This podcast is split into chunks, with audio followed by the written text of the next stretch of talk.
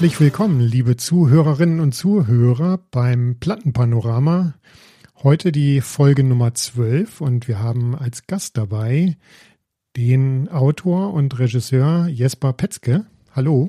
Hallo. Und natürlich Martin. Hi.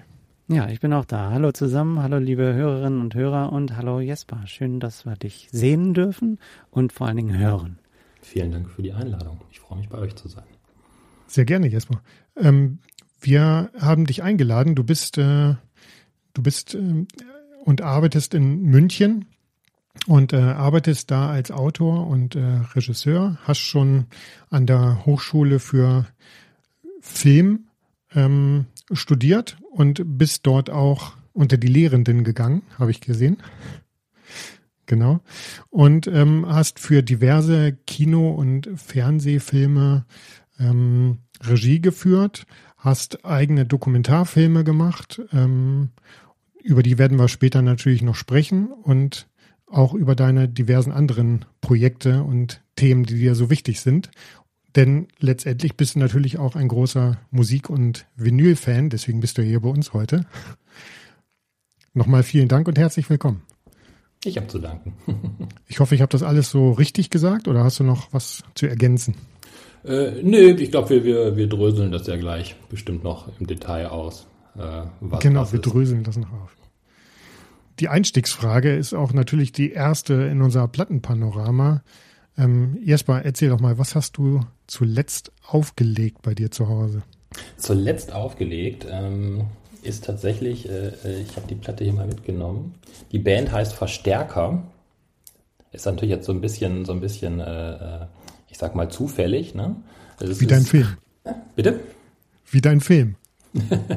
Äh, genau, wie mein Kurzfilm tatsächlich, ja. Es gibt keinen, gibt keinen Zusammenhang. Äh, ich muss dazu sagen, der Kurzfilm, deshalb habe ich gerade kurz gezögert, der ist von 2007. Das ist ja schon wirklich lange her. Aber richtig, genau, wie der Film. Ähm, äh, und der Film, der Titel ursprünglich äh, äh, von diesem Blumfeld. Hit von damals. Aha. Da habe ich mir den Titel Verstärker geklaut. Äh, aber das hat mit dieser Platte nichts zu tun, sondern das ist eine Band aus, ich glaube, Kentucky. Ich weiß ehrlicherweise auch gar nicht viel über die. Das war vor ein paar Jahren so ein, so ein Glückstreffer über das Label und äh, die haben jetzt gerade äh, ange also gerade angekündigt, also ich habe es jetzt gesehen, äh, dass in den nächsten Wochen irgendwie das zweite Album von denen rauskommt und deshalb hatte ich jetzt gestern tatsächlich äh, das Debütalbum, glaube ich, ist es von denen mal wieder mhm. aufgelegt. Ähm, genau. Ja. Was machen die für Musik?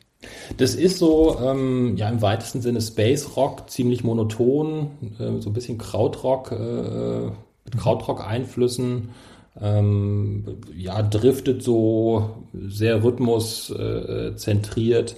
Äh, ähm, ich glaube, deshalb ist bei denen auch alles in Deutsch. Also die, die, die, die äh, Songs sind auch äh, auf, auf Deutsch, also äh, mit Glück, mit Glück, abstrakt, konkret, Übertragung. Die Platte heißt Aktivität, kommen aber aus Kentucky.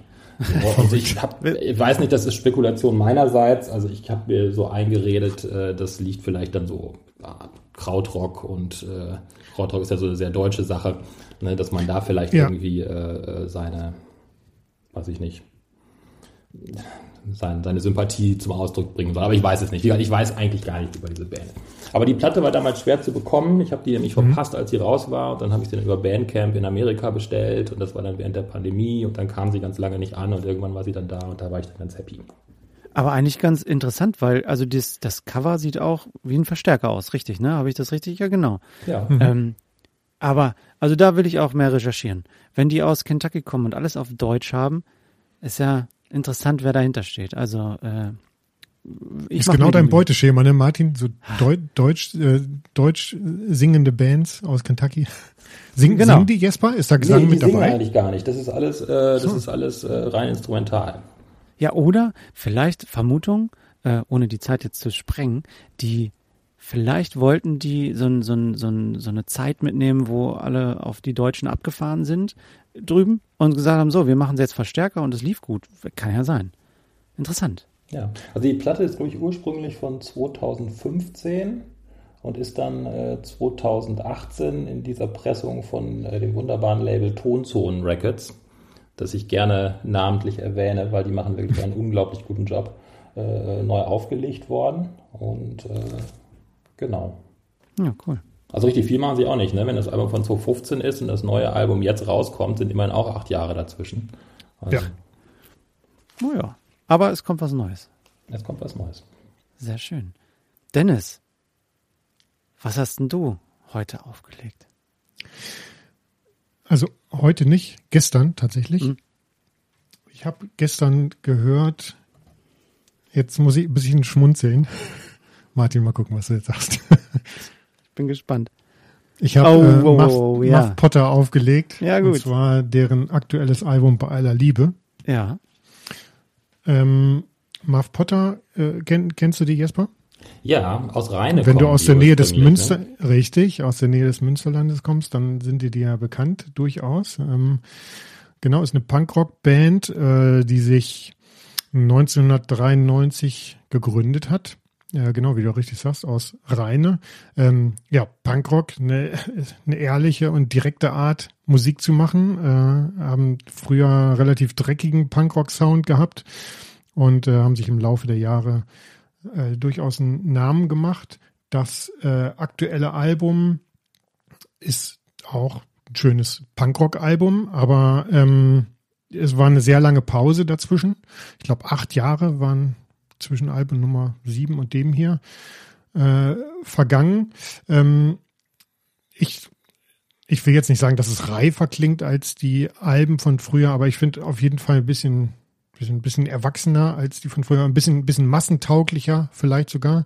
Ich glaube jetzt nicht, dass Punkrock massenuntauglich ist, aber es ist, ist ein bisschen glatter. Man sieht das auch in dem Cover, das ist ja auch so ein bisschen so vom Stil her. Von wann ist das Foto, das Album, ist- Dennis? Das ist von 22. Ah, Okay. Das ist das aktuellste. Und äh, ja, also die haben noch so ein paar, paar Facetten dazugefügt äh, zu den klassischen Punkrocks. Also ich ke- kenne die schon aus den 90ern. Meine ersten Bands, in denen ich gespielt habe, waren auch Punkrock-Bands. Äh, wir haben Bad Religion gecovert, äh, Millen Collin, äh, No Use for a Name, dieses ganze Skate-Punk-Zeug. Und äh, ja, Muff Potter waren auch immer präsent in unseren alten Punkrocker-Herzen. Und äh, ja, was das Schöne ist, hier, ähm, der Sänger Thorsten Nagelschmidt hat hier, äh, ich, ich, ich weiß nicht, ob es ein Imitieren ist, aber er hat auf jeden Fall gesanglich hier eine extreme Nähe zu T.S. Ullmann, finde ich. Und ich liebe T.S. Ullmann. Ähm, und äh, ja, schon bei dem ersten Song Killer äh, hört man einfach nur, also es klingt einfach im positivsten Sinne nach T.S. Ullmann mit Punkrock, also so fast nach den ersten Tomte-Songs so ein bisschen. Äh, mein Lieblingsalbum von denen hinter all diesen Fenstern werde ich auch nochmal vorstellen. Ähm, dann sind aber auch Aspekte dazwischen wie äh, einfach, wo ganz viel Text erzählt wird, äh, äh, sozialkritisch natürlich. Ähm, also es ist ein sehr tolles Punk-Album. Ich habe das hier in so einer Edition, das ist ein schönes Gatefold, unterschrieben von den Jungs. Zusätzlich zu der Platte war hier auch noch eine 7-Inch dabei Mit, mit noch zwei extra drauf. Songs, einen Einleger mit den ganzen Texten, dann hier ein dickes Buch mit ganz vielen Fotos äh, von den Aufnahmesessions und passend zum Cover, ich zeige die Platte nochmal kurz. Passend zum Cover hier eine schöne, schöne gelbe Pressung. Durchsichtig. Mhm. nee, das ist jetzt, nee, ah, die sind Hm? nicht Ach so, dann- transparent. Schön. Dann sah das nur so aus. Mhm. Ja, ja. Also schön, schönes Album, schönes Gesamtpaket, muss ich auch sagen. Äh, ich mag ja immer Gatefolds, ich mag Texte und wenn da noch so ein bisschen mehr dabei ist, super. Habe ich gehört hab jetzt- zuletzt. Ja, sehr gut. Ich habe äh, jetzt verstehe ich auch deine Verbindung dazu und äh, für Jesper und auch für die Zuhörenden da draußen. Ähm, ich habe Dennis noch nie so kennengelernt in diesem Punk-Rock-Bereich. So jetzt, dass er sowas hört, ja, ne? Aber mit seiner eigenen Band natürlich kenne ich die auch von früher, aber da habe ich so andere Erinnerungen dran. Deswegen schließt sich bei mir gerade so ein kleiner Kreis. Sehr interessant, Ja, was ich heute wieder lerne. Ja, richtig. Martin, Ja. jetzt wollen wir natürlich auch hören, was du gehört hast. Ich habe was gehört und es ist, äh, ich gehe auch in den 90er, es ist dieses Album hier. Ich weiß nicht, ob ihr das kennt. Äh, Blind Ja. Melon ist das. Blind Melon ist eine, eine, eine Rockband aus den äh, 90ern und ähm, es ist ein fantastisches Album. Blind Melon von 1992 ist das Album, heißt auch Blind Melon, ein Debütalbum von der Band. Neu aufgelegt, ähm, habe ich es gekauft ähm, von 2014. Äh, Music on Vinyl ist das eine, eine Ausgabe. Es ist ein schöner, so ein glänzender, ihr seht mich da so spiegelnd drin. Mhm. Äh, nix Mattes, finde ich vollkommen passend. Diese kleine junge Dame da, übrigens in so einem Bienenkostüm, das ist die Schwester des Sängers. Auch in den 90ern hat die irgendwie eine, eine Show in Amerika, äh, eine Show, eine Schulveranstaltung äh, Fasching gehabt und wollte als Biene gehen. Und das kam so gut an, dass sie das auch als Plattencover benutzt haben. Ist ein normales schwarze Vinyl. Ähm, musikalisch ist es Rock. No Rain kennt ihr vielleicht den Song. Für Jesper, Jesper, wir haben eine, eine Playlist äh, auf Spotify. Da hast du die Möglichkeit und mit deiner Erlaubnis würden wir auch vielleicht ein oder zwei Songs aus deinem Repertoire von den Platten, die du heute vorstellst, dort mit aufnehmen. Wir machen immer ein Lied von jeder Platte, die wir vorstellen, auf diese Playlist. Und da hörst du, wenn du möchtest, gerne mal rein. Ich werde einen Song drauf machen, der der bekannteste Song dieser Band ist. No Rain heißt der. Das ist so Folk-Rock-Musik. Äh, die haben aber auch sonst noch andere Richtungen. Ich guck gerade mal, äh, der letzte Song, der 13. auf der, der Platte, erinnert so ein bisschen an Grateful Dead. So Noise Rock ist das ein bisschen, äh, so, ähm, ich finde gerade die Worte nicht, so ein bisschen ähm, Versuchsrock. Also die, die finden sich in dem Song, äh, wenn sie spielen. Also es ist ein bisschen abenteuerlich, hört sich das für mich an. Ähm, Verrückt, ich habe ich hab die Band immer abgespeichert als so kla klassischer amerikanischer Rock. Hm, ja, kann man auch sagen. Also die sind tatsächlich so Guns N' Roses angelehnt. Mhm. Also man hört die 90er daraus. Guns mhm. N' Roses und der Sänger Shannon Hoon heißt er, war tatsächlich und in dem einen Song, oh, welcher war das? Ich glaube von Change. Eine, ein Song war halt, da dachte ich, hey, das ist hier Guns N' Roses. Und tatsächlich war der, hat er die Backing Vocals bei Use Your Illusion, Illusion 1 und 2 gemacht. Das heißt, der hat bei Guns N' Roses die Platten mit eingesungen. Und man hört das tatsächlich auch raus. Und das Album ist so produziert, dass sie nur so Vintage Aufnahme äh, also einen Verstärker und so weiter benutzt haben und auch antiquierte Studiotechnik benutzt haben. Und ähm, so sollte sich das Album eben auch anhören, dass es was Persönliches wird und sich nicht zu modern anhört in den 90ern. Also die haben komplett auf Technik ver, nicht komplett ver, ver, äh, analog verzichtet.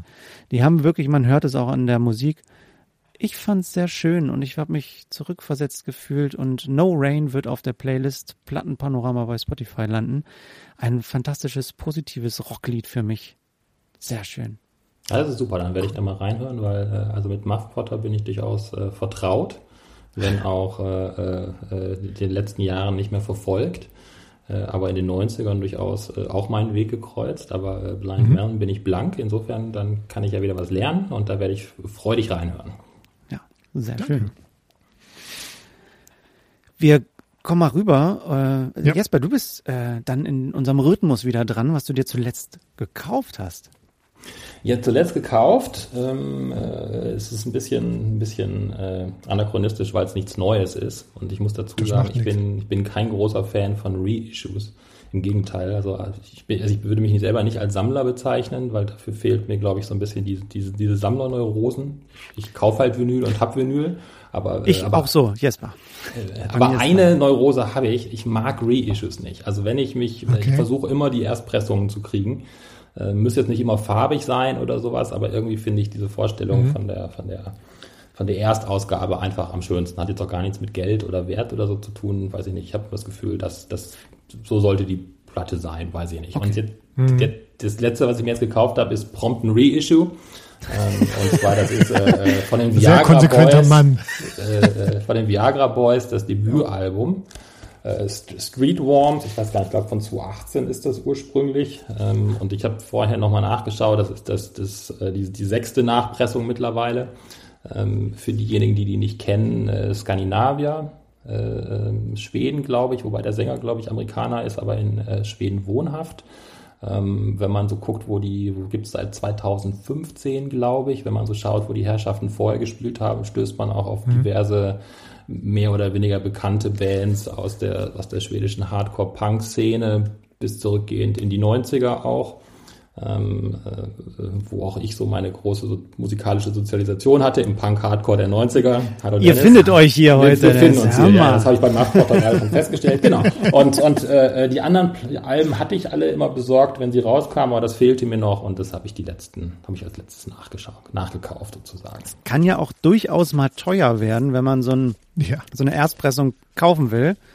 Das, ähm, da verstehe ich das puristisch, dass man das Original haben will aber manchmal der Geldbeutel auch sagt, hm, pff, jetzt 70, 80, 100 oder mehr Euro dafür auszugeben, hm, ja, könnte, es gibt auch Grenzen einfach. Ja, ich, ich, ich mag an diesen Reissues heutzutage auch nicht, dieses, dass alles immer 20.000 Mal limitiert sein muss und dann in 100.000 Farben. So damals in den 90ern, äh, als alles noch gut war, nee Quatsch, aber da war es irgendwann die Platte gekauft und wenn man sie aufgemacht hat, manchmal war sie farbig oder sie war halt schwarz so, ja. und es gab dann immer eine Farbe und das war's. Und, und, und man hat aber auch nicht die Farbe gekauft, man hat die Platte gekauft und dann war halt die eine oder die andere Farbe drin sozusagen. Und mhm. dieses ganze Format. Du warst wie so ein Überraschungseine. Ach, genau. guck mal, ist ja farbig. Ah, cool, ja gut. Genau, mhm. genau das. Also Stimmt, ich habe hab so viele Platten da stehen von damals irgendwie, die ich nicht gekauft habe, weil sie farbig waren, sondern die sich einfach als farbig rausgestellt haben. Und dieses ganze Vermarkten irgendwie von die neue Reissue gibt dann irgendwie, wo man dann, ne, dann hat man zehn verschiedene, wo war das bei der, bei der bei der, diesem At the Drive-In-Album, was dann nochmal rauskam mhm. vor zwei, drei Jahren, da gab es dann irgendwie, ich weiß nicht, zehn verschiedene Farben, jede Edition war limitiert, da, da kann man es dann auch irgendwie lassen. So, und ja. Ja, da, da bin ich ein bisschen ein Späteinsteiger. Dennis war da immer viel früher mit Platten schon immer in der Jugend. Ich war da ein bisschen raus, bin später eingestiegen jetzt in, im Zuge von, ich möchte Musik genießen und äh, den Moment auch genießen mit der Musik. Ähm, und ich habe die Zeit gar nicht so mitgemacht mit Platten kaufen. Ich war da mehr im CD-Bereich unterwegs. Schande auf mein Haupt, aber tatsächlich äh, ja, war es einfacher. Aber Jasper, witzig, ich, äh, also ich habe schon immer Platten gekauft jetzt intensiver seit ein paar Jahren wieder. Und witzig ist, dass Platten, die vor ein paar Jahren rausgekommen sind, die kommen jetzt schon wieder das erste Mal als äh, Fifth Year Anniversary Edition raus. Also ich habe das Gefühl, das wird echt immer verrückter. Dann kommt bald die zehnjährige, ist das 50. Auf einige Sachen freue ich mich allerdings auch, wenn die reissued wird. Das, was ich gleich zeige, das wollte ich mir nicht im Original kaufen. Ja. Aber ich kann das, ich kann das nachvollziehen, was äh, total nachvollziehen. Ja, ich, also ich, ich nehme an, bei dir war das dann ähnlich wie bei mir auch. Also ich hab, bin nicht auf Vinyl gekommen, weil ich irgendwie da, ich weiß nicht was, Vinyl das große Thema war, sondern ich habe mir damals nee. einfach Platten gekauft und, und das war und das Medium, mit das dem war man das Medium, genau. Und dann kam ja. irgendwann CD und rückblickend würde ich sagen, ich habe natürlich auch irgendwann mal so ein paar CDs gekauft. Aber rückblickend würde ich sagen, ich bin eigentlich nie so richtig, ich habe einfach nie so richtig CDs gekauft, sondern habe eigentlich immer weiter Platten gekauft, weil ich irgendwie, weil ich es mochte. Mhm. So, ja, und, und als dann so die große, die große Vinyl-Retro-Welle da in den Nullerjahren einsetzte, dann hat man irgendwie einfach weitergemacht. So, und so hat sich über die Jahre dann halt was angesammelt, aber es war nie so, dass man, dass es so ein Hipster-Ding war oder, oder so ein, mittlerweile schon natürlich auch irgendwie Liebhaber-Ding. Also man kann ja ein neues Vinyl auch nicht mehr kaufen, ohne nicht auch ordentlich Geld für auf den Tisch zu legen. Das, das, das wissen die Labels ja auch und da kommen ja diese ganzen Limitierungen und, und Special Editions und sowas auch her, dass sie wissen, dass es da eine Kundschaft gibt, die auch bereit ist, mehr dafür auf den Tisch zu legen. Ja. Ähm, äh, so, aber es war eigentlich immer das Medium, mit dem ich angefangen habe und mit dem ich einfach über die Jahre weitergemacht habe. Flaming Lips. Flaming Lips, genau. Achso, ich muss vielleicht noch sagen, ich glaube, ich habe gar nicht gesagt, Viagra Boys ist, Viagra Boys ist, ist äh, so Post-Punk im weitesten Sinne mit Saxophon, sehr tanzbar, ähm, äh, durchaus aber nach wie vor kritische Texte, ähm, äh, so ein bisschen so die, die üblichen Punk-Themen, sage ich mal, aber auf eine sehr witzige Art und Weise, also Kapitalismus kritisch, äh, ähm, Männlichkeit ist so ein Thema, was gerne dekonstruiert wird bei denen und so weiter. Und äh, ja, und auch sehr tanzbar. Also kann sehr empfehlenswert. Erinnere ich mich richtig, dass ein Kollege hat es mir gezeigt, äh, der Sänger auch ganz gern mal oberkörperfrei auf der Bühne rumrennt und auch nicht gar nicht mal so durchtrainiert ist? Äh, ich glaube, das ist der Fall, ja. Ich muss gestehen, ich habe sie nie live gesehen, ähm, äh, aber äh, soweit ich äh, die, Fotos kenne, äh, ist das, glaube ich, der Fall. Ja. Ich habe mich da erinnert gefühlt an Fucked Up. Kennst du die? So eine mhm. Hardcore-Band aus Kanada, glaube ich. Die haben mal im Vorprogramm vom, von Arcade Fire gespielt, warum auch immer. Aber der Sänger auch. Sehr korpulent, sehr oberkörperfrei und hat einfach nur auf der Bühne sonst was gespielt. Da habe ich mich dran zurückerinnert. Erinnere dich mal daran, was du als zuletzt gekauft hast, Dennis. Ja, da erinnere ich mich dran. Das wäre total Ich bleib, nee, ich, wir waren ja gar nicht in den 90ern. Jesper hat ja gerade 2018 eine Platte gekauft. Also ich habe mir ein Reissue gekauft. Und zwar von der Band Hole, Live Through This. Ähm, wir erinnern uns, ähm, Hole ist eine US-amerikanische Rockband, 1989 von Courtney Love gegründet, also der späteren Partnerin von Kurt Cobain. Und äh, ja, war eigentlich immer eine Band aus genau auch diesem Grunge-Umfeld, also raue Gitarrenriffs, wie das von Nirvana auch.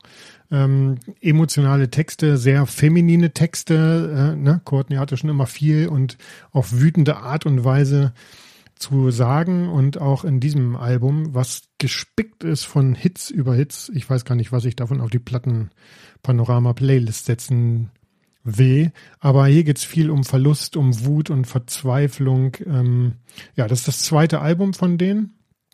Ähm, 1993 hatte ich glaube ich schon gesagt. Und äh, ja, es weicht, weicht von dem ab, ähm, äh, was so, so, ja, so ein bisschen Hardcore ist natürlich nicht, aber es ist einfach unpoliert, hat aber trotzdem so eine Ästhetik. Äh, es sind sehr viele raffinierte Melodien dabei, ähm, Songstrukturen, die jetzt auch nicht immer nur äh, ABC, ABC sind. Ähm, ganz tolles Album. Was nicht ganz so toll ist, ähm, ist die Ausstattung. Also es ist ein Reissue, ist aber, also es ist ein einfach Vinyl, schon mal gut. Okay, sind nicht 23 Demos oder so drauf, aber kein Gatefold, einfach nur ein Cover. Nichts drin, keine Texte, nichts. Auf der Rückseite ist nur das Foto von ihr, wie es damals auch auf der CD war, von Courtney als Kind zu sehen. Ja, keine Texte. Äh, innen drin, immerhin, muss man sagen, in einer gefütterten Innenhülle, muss man ja heutzutage schon froh drüber sein, wenn man ab Werk eine gefütterte Innenhülle mitbekommt. Äh, das aber zugegeben sehr schöne Vinyl. Jetzt mit Farbe hat er gekauft, Jesper, siehst du? Absichtlich. Ja, genau, farbiges Vinyl gekauft. Nein, ist so ein transparent äh, oh, pink, ja. rosa. Ja, genau. Label steht Hole drauf, ist ein Herz mit Loch in der Mitte natürlich. Äh, ja, so schön, schönes Vinyl, klingt gut. Habe ich mir, habe ich mir auch kürzlich natürlich angehört. Ja, musste ich mir kaufen, weil habe ich mir in den 90ern nicht gekauft ähm, und ist auch jetzt nicht bezahlbar, soweit ich das nachvollziehen kann. Und ich habe mich einfach darüber gefreut, dass es jetzt in einer Limited Edition Transparent Pink rauskam. Sorry, ich habe gerade alles, was Jesper, wofür Jesper gerade gebrannt hat und wo ich ihm zugestimmt habe, habe ich jetzt hier wieder kaputt gemacht. Dennis ist halt Aber kein das Album Punk ist mehr. Einfach, Dennis ist kein Punk mehr. Der ist jetzt heute mal Mainstream. So. Voll Mainstream drauf. Also das Album ist so gut. Es sind, es sind so viele Hits drauf. Es sind so viele Melodien drauf und ich, ich mag Courtney Love einfach. Das ist schon, schon geil. Geiles Album. You fall in love with Courtney Love. Yes. Martin, was war ich, dein letzter Kauf? Bin auf Dennis äh, Mainstream Train voll draufgesprungen und habe mir. Du bist ein Swifty geworden. Nee, nee, nee, nee, nee. Ich bin kein Swifty geworden, noch nicht. Das äh, habe ich mir noch nicht gegönnt. Ähm, ich bin, habe eine Reise wieder in meine Vergangenheit gemacht. Und ich bin früher mit einem Bus gefahren zur Schule und habe mit meinem besten Kumpel mit einem Walkman eine Band gehört. Äh, die Platte, ich hole sie mal eben hoch ist diese Platte, The Darkness. Äh, mhm. Jesper Nick, der kennt sie, Dennis kennt sie bestimmt auch, gehe ich da mal ganz stark von aus. Ja. Es ist ein Gatefold, ähm, einfach mit einem Bild hier, zwei Bilder in der Mitte. Martin ist für mich eine, eine typische Martin-Band für mich. Ja, es war schon mal, äh, Jesper, für dich, Ugly Kid Joe war für Dennis ja, auch, auch eine so. Martin-Band. Mhm. Martin-Band. Und The ja. Darkness ist diese Platte ist eine Limited Edition Marbled Vinyl, ist jetzt 20 Years Edition. äh, Jesper, wir sprechen. Ja, man kommt ja nicht drum rum. Also, ne, also wenn, wenn, du die Platte kaufen wollen da, würdest, ohne dass sie limitiert ist, da, da hast du ja gar keine Chance. Ne? Also. Ich kann, doch, ich kann sie kaufen. Jetzt kommt's aber. Ähm, die kostet genau das gleiche. Äh, hier, ich zeig's euch mal. Äh, Blue Marbled ist die. Ist tatsächlich blau und dann ist so ein bisschen Marbled, so rauchig schwarz da was zwischen. Die sieht in echt richtig toll aus. Ähm, Pressung wunderbar, richtig schön gemacht. Ist, äh, in, in, ich habe sie in Dänemark bestellt, weil es die in Deutschland nicht gibt. Produziert ist sie aber in Deutschland. Also das erschließt sich mir keiner Logik. Ähm, ist von Warner. Ja, weil hier gute Presswerke sind, aber das äh, habe ich auch schon einige Male schmerzhaft festgestellt, dass man Platten hier nicht bekommen hat und dann musste man die sich übersee oder in England oder so bestellen und dann steht hinten ein Aufkleber drauf, Made in Germany. Ja genau, hier ist tatsächlich Warner Music UK Limited und dann ja. Made in Germany. Also und ich habe sie versucht hier über ähm, einen, einen Händler zu bestellen, in dem Blau gibt es nicht. So und dann habe ich in Dänemark geguckt und da gab's die. Und wenn ich die Wahl habe, dann nehme ich das. Ähm, The Darkness für mich einfach äh, Permission äh, to Land Again. Also das Originalalbum heißt Permission to Land von früher und äh, dementsprechend heißt es jetzt Permission to Land Again. 20th Edition. Ähm, mhm. Das Album war damals, 2003, vier Wochen auf Platz 1 in UK Charts, Charts, Charts und 53 unter den Top 10, äh, 53 Wochen unter den Top 10 und die haben sogar ähm, Beyoncé damals von Platz 1 weggemacht und haben sich dann Platz 1 der Charts ge geschnappt, waren Vorband von Meatloaf und von den Stones und sind deswegen auch so, so berühmt geworden, sind durch alle Pubs damals getingelt. Musikalisch ist es, ja, Glam Hard Rock, so beschreiben sie es selber. Also wer den Sänger mal gesehen hat, Justin Hawkins, der in so einem Spandex-Anzug immer bis zum Bauchnabel runter äh, offen äh, auftritt. Es ist eine Erscheinung und die Musik ist für mich einfach äh, wunderbar. Es ist rockig, es geht sofort irgendwie äh, äh, rein in, in, in den Körper. Man, man merkt, dass, dass da durch und durch Musiker hinter sind, die das machen. Und ähm, es sind zehn Songs drauf. Und für mich Klassiker ist es äh, I Believe in a Thing Called Love und ähm, Given Up. Welches Lied ich davon auf die Playlist mache, weiß ich noch nicht, aber für jeden Lass da draußen, der so auf Rock und Lamb und all sowas irgendwie steht. ACDC, Queen, Led Zeppelin, inspiriert, Aerosmith auch so ein bisschen mit drin. Ähm, richtig eine schöne Platte zum Reinhören. Das war doch damals so die Zeit, als so dieser, dieser dieses große Rock-Revival kam, ne? Mit, wo die mhm. Gitarre mit einmal wieder, wieder groß wurde. So Stichwort Strokes und sowas. War das da, war das so 2003 rum oder schmeiße ich das gerade durcheinander? 2003 äh, ist das Album rausgekommen. Die haben sich 2000 gegründet, die Band. Und ähm, kurz noch so ein, so ein, so ein Insight, der, äh, der sind zwei Brüder, ähm, Justin Hawkins und Dan Hawkins. Äh, Dan Hawkins hat das mit dem Drummer, wie der Name ist, weiß ich jetzt nicht, äh, zusammen äh, gegründet, die Band, und hatten keinen Sänger. Ähm, und sind immer auf der Suche gewesen, bis denn Dan Hawkins nach Hause kam und sein Bruder Justin zu Queen äh, Bohemian Rhapsody hat er gesungen und hat dazu getanzt und hat dann halt gesagt, jo, jetzt haben wir einen Sänger. Und so kam das, das zustande. Fand ich ganz cooler Funfact in der Vorbereitung für die Folge äh, und auf die Platte, das rauszufinden, dass das auch ein mehr oder weniger Zufallstreffer war, dass die sich so gefunden haben. Und Justin Hawkins mit seiner Kopfstimme sehr nasal, so sehr abgedreht, ist gut. Einfach gute Rockplatte. Der Abschluss unseres Plattenpanoramas ist für unsere Gäste immer ein bisschen undankbar, da, insofern sie nicht nochmal wiederkommen, sie sich für eine Platte entscheiden muss ja, und Martin und ich den Vorteil haben, ja. dass wir, dass wir uns im Zweifel für eine Platte entscheiden, die wir dann irgendwie in zwei Wochen nochmal revidieren können. Hast du auch im Vorgespräch schon gesagt, ne? Jetzt mal, dass es dir mhm. ein bisschen schwierig gefallen ist, aber Erzähl mal, was eine deiner Lieblingsplatten ist. Ja, genau. Also ich habe mich für eine Lieblingsplatte entschieden. Die Lieblingsplatte habe ich, ich habe, ich stand da eine halbe Stunde, ich wusste nicht, welche ich rausziehen sollte. Also jetzt habe ich eine rausgenommen. Und zwar habe ich mich für eine Single entschieden. Ich hoffe, das gilt auch. Das hatte ich gar nicht mit euch abgesprochen. Selbstverständlich. Also Machst du mal ein Stück links rüber oder vor dein Gesicht so irgendwie? Ja. Kannst du sehen? Ah ja, un, ah, die, Unbroken. Die Band, die Band heißt Unbroken ist jetzt wirklich richtig Hardcore Hardcore. Das ist die äh, letzte Veröffentlichung, die die Band äh, damals äh, in ihrer, in ihrer aktiven Zeit, in ihrer aktiven Zeit im Sinne von, als sie neue Musik noch geschrieben hat, rausgebracht hat. Ich glaube, von 95 ist die. Und ähm, äh, zwei Songs. Ähm, und äh, ja, beide Songs sind phänomenal, vor allem die A-Seite. Das, der Song heißt Absentee Debate. Der ist, der ist äh, da steckt vieles drin, lass es mich so sagen. Und ich habe die auch deshalb rausgenommen, weil das so für ein bisschen für mich die meine musikalische Sozialisation irgendwie ist. So der 90er Jahre Hardcore-Punk ist jetzt schon mehrmals gefallen.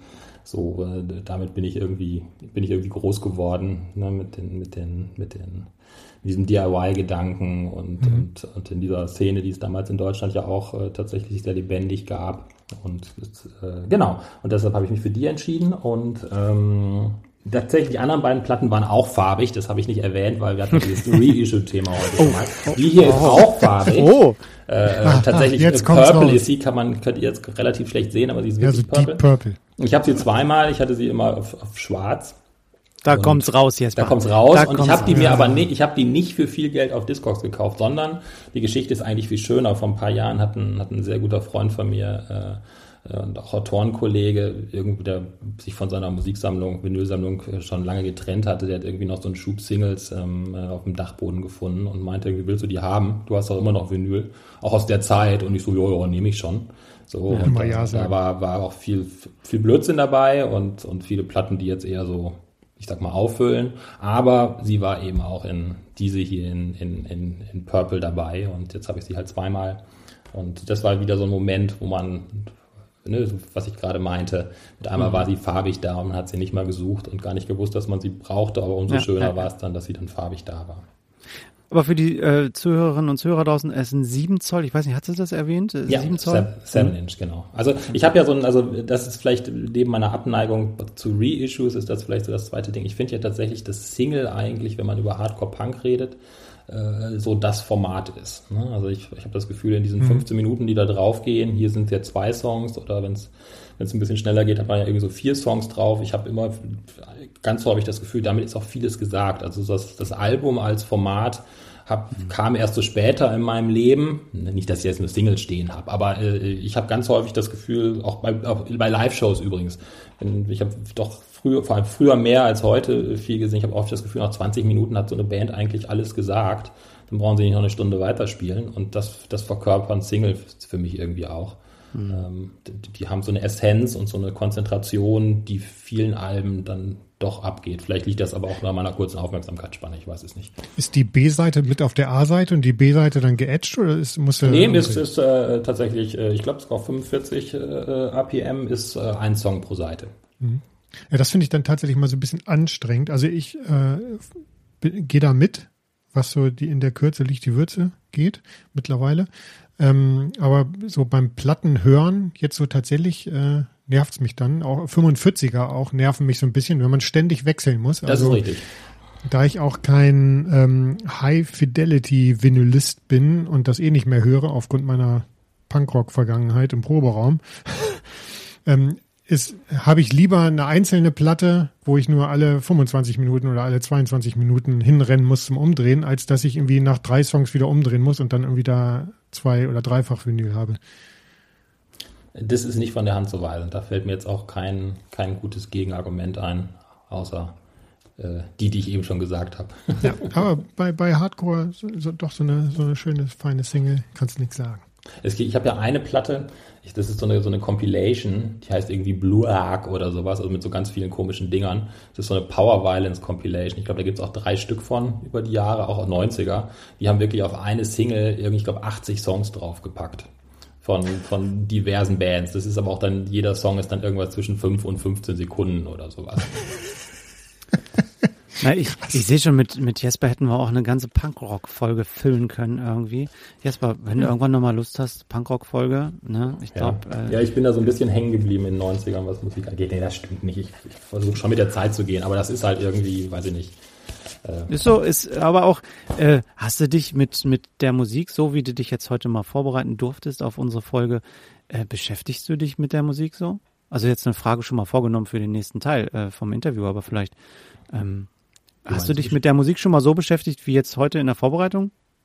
was ist deine Lieblingsplatte oder was? Ach so, so unter solchen Kriterien tatsächlich eigentlich eher nicht, glaube ich. Mhm. Also diese, diese mhm. tatsächlich so diese Frage, was ist so die Lieblingsplatte, äh, habe ich mir so noch nicht gestellt. Nö, man hat ja manchmal, dass man Besuch hat und dann irgendwie die Leute sagen, was, was ist ein, was ist eine coole Platte oder sowas. Mhm. Aber ähm, dass ich jetzt so drüber nachgedacht habe oder mir sogar, okay, das, das letzte, was ich gekauft habe, das ist das letzte, was ich gehört habe und das ist ja. so eine Lieblingsplatte eigentlich tatsächlich eher, eher nicht. Okay. Ja, Lieblingsplatte. Dennis. Hast du eine? Oh, also hätte ich das gewusst, äh, dass, dass du so unterwegs bist musikalisch, äh, jetzt mal hätte ich was anderes als Lieblingsplatte heute gezeigt, aber jetzt habe ich gezeigt, was ich zeigen ne, werde. Dennis, es, es zeigt, es zeigt auch die, die, die, äh, ähm, nicht das Unvorbereitete, sondern das Spontane, was wir haben, weil wir tatsächlich auch für die Zuhörenden da draußen, Jesper sitzt in München und wir tatsächlich äh, an unseren Standorten Hannover und äh, Richtung äh, Detmold. Ähm, also da ist tatsächlich auch die, die Zuschaltung, großes Vorgespräch, Treffen gab es nicht, leider. Und von daher, Dennis. Ähm, ich bleibe in 90ern Pulp, This is Hardcore. Sagt mir nichts. Jesper nickt schon voll ja, und sagt, klar, kenne ich. Ich, ja. äh, ich lasse mich mal überraschen. Ein schönes Ist ja nicht Hardcore, also nicht Hardcore im Sinne von, von, von Genre, aber. Nein. Genau, This is Hardcore ähm, bezieht sich bezieht sich tatsächlich, ähm, ja, ist ein Kommentar der Band auf äh, den Ruhm, der durch Pornografie herstellbar ist, äh, so ein bisschen als Metapher. Also Pulp, englische Band, hat sich 78 gegründet, also ein Jahr bevor wir beiden auf die Welt gekommen sind und zwei Jahre bevor Martin auf die Welt gekommen ist, ähm, ist bekannt geworden durch deren Mischung aus Britpop und Alternative Rock. Ähm, haben so einen einzigartigen Stil. Äh, Gehe ich gleich nochmal kurz drauf ein. Ähm, ja, letztendlich natürlich auch den, den äh, Gesangsstil. Ähm, das Durchbruchalbum von Pulp war nicht schon Anfang der 80er oder so, nachdem sie sich kurz gegründet haben. Das Durchbruchalbum war Different Class. Das kennst du wahrscheinlich auch vom Cover her, Martin. Ich kann nicht glauben, dass du bald nicht kennst. Und das hier ist drei Jahre danach erschienen, nämlich 1998. Und ähm, ja, ich, das ist ein Reissue. Ist ein schönes Gatefold. Äh, da drin sind alle Texte zu finden und noch ein paar bedruckte Innenhüllen mit äh, Fotos. Alle so ein bisschen ähnlich wie das Cover gehalten. Also es kommt viel Frau und Unterwäsche drin vor. Das Vinyl selber ist selbstverständlich schwarz, wenn wir schon Farbe haben. Endlich mal. Schwarz. Also genau. hier, äh, Blind Melon war auch schwarz übrigens, ne? Ja, sehr schön, sehr schön. Gute, gute Vinylfarbe. Ja. Ähm, ja, sehr, sehr toll. Also ähm, das eigentliche Album, also es ist ein Doppelvinyl, aber das eigentliche Album ist auf der ersten Vinyl komplett zu finden. Das andere sind äh, noch weitere Songs, äh, die sich so angesammelt haben, äh, B-Seiten und so weiter. Ähm, ja, das Album fängt schon fantastisch an mit The Fear, ne, diese berühmte heulende Gitarre, die so vor sich hin weint und so ein bisschen so vor sich hin wimmert. Ähm, und dann, äh, ja, Jarvis Cocker, äh, theatralischer Aufbau des Songs, äh, ganz klassische Songstruktur eigentlich, äh, sehr exaltierter Gesang. Äh, es klingt wie so, als würde man so ein Theaterstück aufführen in mehreren Akten. Ähm, Deswegen habe ich gedacht, das passt auch irgendwie ganz gut. Du bist zwar kein Theaterregisseur, Jesper, aber trotzdem habe ich bei dem Album das Gefühl, das ist irgendwie so ein musikalischer Film, ohne, ohne dass man was gucken kann. Aber ja, es geht so weiter. Es kommen ein paar ruhigere Songs dazwischen. Es kommt ein bisschen was dazwischen. Party Hard ist ein Song, der mir nicht so ganz so gut gefällt. Also ein bisschen, bisschen 80er Song. Aber äh, ja, This is Hardcore, Titelsong, wieder ganz, ganz künstlerisches, großes Theater. Ähm, ja, es klingt für mich wie so ein, wie so ein Britpop-Musical, Theaterstück. Äh, ganz, ganz fantastisches Album. Sehr hymnenhaft. Ähm, definitiv eins meiner, meiner absoluten Lieblingsalben. Wir sind aber sehr gitarrenlastig schon unterwegs heute, ne? Eigentlich ja fast ausschließlich, oder? Ja, ja, wir sind meistens sehr gitarrenlastig unterwegs, ja, ja das stimmt.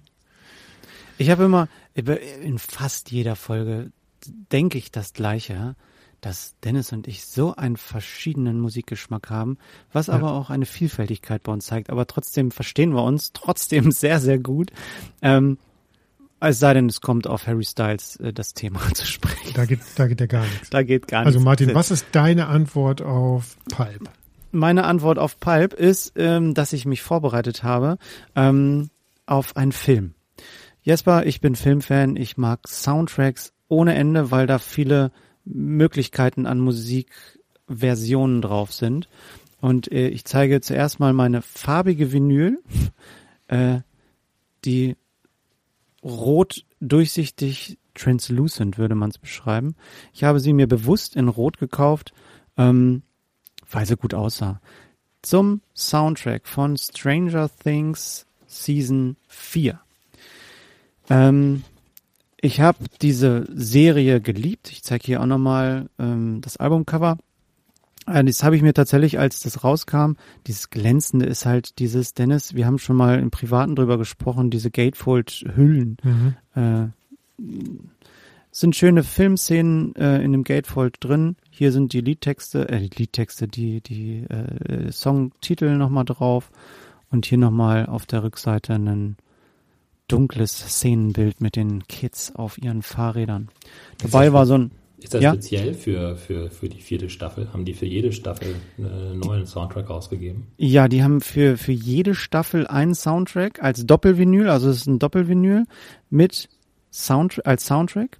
Es gibt dann noch einen Score, der auch nochmal auf zwei Schallplatten ist, also da, wo dann tatsächlich nur diese, ach, ich kauf's mir nicht so gerne, jetzt bei, für Interstellar habe ich es mir gekauft, weil das halt die Musik ist, die da ist.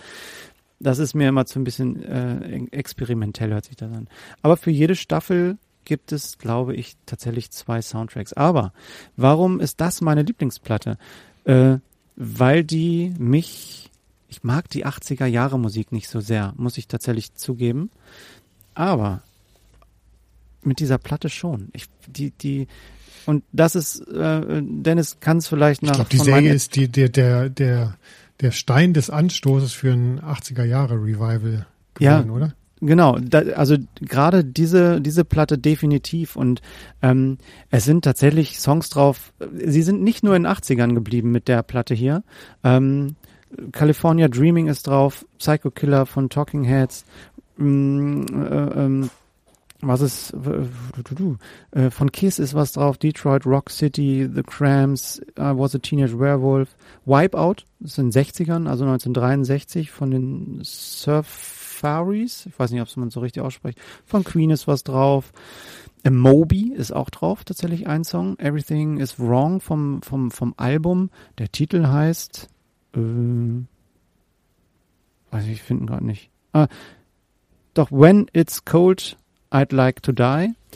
Wundervoller Song, der tatsächlich wirklich ein trauriger Song ist, wo ich glaube auch eine, eine, eine, ein Charakter in der Serie stirbt oder fast stirbt. Man weiß es nicht. Ich weiß es nicht. Ich komme nicht mehr drauf. Und für mich ist dieser Song oder diese, diese Platte meine Lieblingsplatte für diese Woche, weil es wirklich Emotionen in mir weckt. Gerade diese Serie, diese finale Staffel, wobei es kommt noch eine ähm, Staffel, das war wirklich die Verbindung von Musik und einer Serie. Und wie Dennis das eben schon gesagt hat, so diese 80er wieder aufgelebt. Kate Bush aus diesem äh, Ding wieder 1985, Running Up That Hill.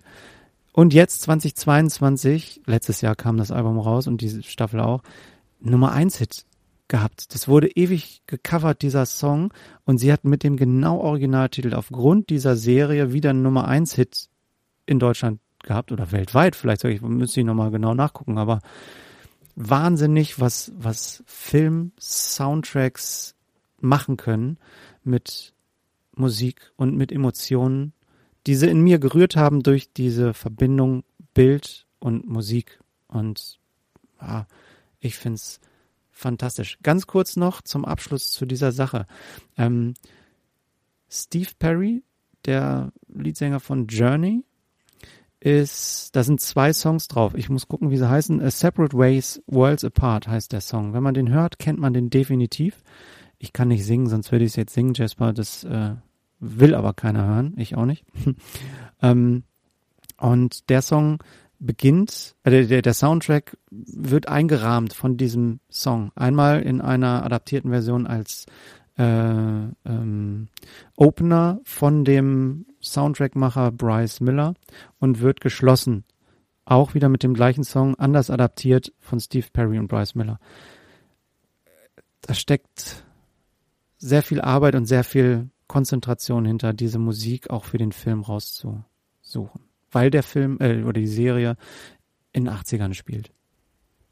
Ach. Jetzt, jetzt, jetzt, hat auch die letzte Platte dann, dann doch so ein bisschen weggeführt vom, vom Diktum der verzerrten Gitarren, an dem wir uns gerade die ganze Zeit ja, gearbeitet haben, oder? Ja. Und das finde ich sehr gut, äh, dass ich den, den Part jetzt hatte. Nein, also äh, ich möchte da gar nicht von den verzerrten Gitarren. Verzerrte Gitarren sind da auch drauf, weil in den 80ern, klar, äh, Punkrock ist da nicht drauf, kann, muss ich euch enttäuschen leider, aber äh, es ist fantastisch, weil auch für dich, Jesper, vielleicht filmisch äh, spielt Musik ja bestimmt auch eine Rolle. Ähm, deswegen schließen wir vielleicht den Part jetzt ab ja. mit den Platten. Ja, aber tolle Platten gehört heute wieder. Also cool. Ja. Jesper, dein, deine Beiträge, die von Martin auch. Sehr, also schön. Ich freue mich auf unsere Playlist. Hört rein bei Spotify. Platten-Panorama ist unsere Playlist und äh, wir werden Jesper nach der Auf nach der Aufzeichnung hier nochmal um die Songs bitten, die wir für ihn da mit raufpacken dürfen. Und da ich der Meister in schlechten Überleitungen bin, Martin hat es in der letzten Folge versucht mit einer ziemlich schlechten Überleitung, aber ich kann es noch viel schlechter als Martin, bleiben wir bei verzerrten Gitarren und bei Verstärkern. Und wir hatten es vorhin schon mal. Ähm, Jesper hat einen Kurzfilm gedreht vor vielen, vielen Jahren Verstärker 2006 oder 2007 und er hat heute sogar ein Album dazu gezeigt. Aber da ich ein riesen Oasis-Fan bin, in diesem Kurzfilm kommt ein Zitat vor, ne? Noel Gallagher hat gesagt, in einer Rock'n'Roll-Band spielt man, um Alkohol zu trinken, Drogen zu nehmen und mit Frauen abzustürzen. Das ist zeitlos gültig. Was für das denn gefunden? Bist du, bist du, bist du Oasis-Fan und inwiefern hat dich Oasis oder der Charakter von den Gallagher-Brüdern zu diesem Film inspiriert? Ähm, ja, doch, ich bin tatsächlich Oasis-Fan. Also ähm, äh, wenn ich jetzt yeah. nochmal den Schritt zurückgehe hin zu dem, zu dem Punk-Hardcore-Ding, ähm, äh, also, äh, ne, also in den 90ern war das ja noch so, dass irgendwie alles, was, was mehr als 50 Leute zu einer Show, also jede Band, die mehr als 50 Leute zu einer Show gebracht hat, stand ja sofort unter, unter Ausverkaufsverdacht so und wurde automatisch nicht, nicht gemocht und, und äh, das geht mir heute noch so. Ja, aber du hast ja, naja, aber also ne, so Sachen wie Pulp zum Beispiel, das, das habe ich mich dann, mich, also musste ich mir dann so in den Nullerjahren erarbeiten. Ne? Und, und ja. irgendwann bin ich dann, äh, nachdem ich nach jahrelanger Ignoranz, ähm, was so, so einer Band wie Oasis gegenüber äh, bin ich dann, habe ich dann doch mal angefangen, auch Oasis zu hören und äh, mhm. Dann haben sich ein paar Jahre äh, angeschlossen, wo ich der Meinung war, dass Oasis sowas wie der Inbegriff an, an Rockmusik war oder Inbegriff an, an Musik für mich dann irgendwie wurde. Äh, also auch mit dem proletarischen Ansatz der Herren und, und allem, was so ja. drumherum ist. Ne? Wir haben ja hier auch den Bayerischen Hof in München mit der Schlägerei und ach, die, die Von Geschichten. Ja. Brauche ich alle ja. auskramen. Genau, und das ist so ein bisschen, ist so ein bisschen in, in, in meinen Kurzfilm Verstärker reingewandert, mhm. wobei der eigentliche Auslöser damals äh, war, diesen Film zu schreiben und zu drehen. Also es war, war eine Studienleistung, so dass ich äh, viele, viele meiner Freunde aus den 90ern, ähm, äh, die ich da aus dem Musikkontext irgendwie kannte, die haben halt in der, in der Musikwelt weitergemacht und haben da auch große Schritte gemacht und, und äh, äh, in, in mit einmal irgendwie Bands gespielt, die mit einmal auch irgendwie gechartet haben, wie, wie man damals so sagte. Und ich war irgendwie so ein bisschen, ein bisschen unzufrieden mit, mit meiner Filmentscheidung und hatte so überlegt, na, was wäre denn mit dir gewesen, wenn du weitergemacht hättest in der Musikwelt, obwohl ich als mhm. Musiker, glaube ich, sehr untalentiert bin. Und diese, diesen Konflikt habe ich da in Kurzfilmform äh, nochmal bearbeitet. Das ist die Geschichte von jemandem, der früher in einer Band gespielt hat, der dann, der dann äh, ausgestiegen ist. Ich weiß schon gar nicht mehr aus welchen Gründen und dessen, dessen äh, ehemalige Mitmusiker kommen nochmal für eine Nacht in die Stadt. Und, und er schließt sich für eine Nacht dran an und, und macht mhm. halt so alles, was bei so einer Konzertnacht halt irgendwie eine Rolle spielt. Ne? Was in dem von dir Richtig. Äh, Liam Gallaghers Zitat. Ich habe solche Konzertnächte noch nie erlebt, falls hier jemand mhm. zuhört, der mit in dem gleichen Haushalt wie ich lebt. genau, und äh, das war, das war, also das ist sozusagen der Oasis-Einfluss in dem, in dem, äh, in, den, in dem Film. Tatsächlich haben wir damals auch, also ein, ein Freund von mir, Dennis Becker, der damals auch bei Tomte spielte, oh, ja, der hat die Musik gemacht für den Film. und ähm, die, die, die, den Song, den die Band äh, in dem Film spielt, das hatten wir intern auch gesagt, lass uns sowas in Richtung Oasis machen.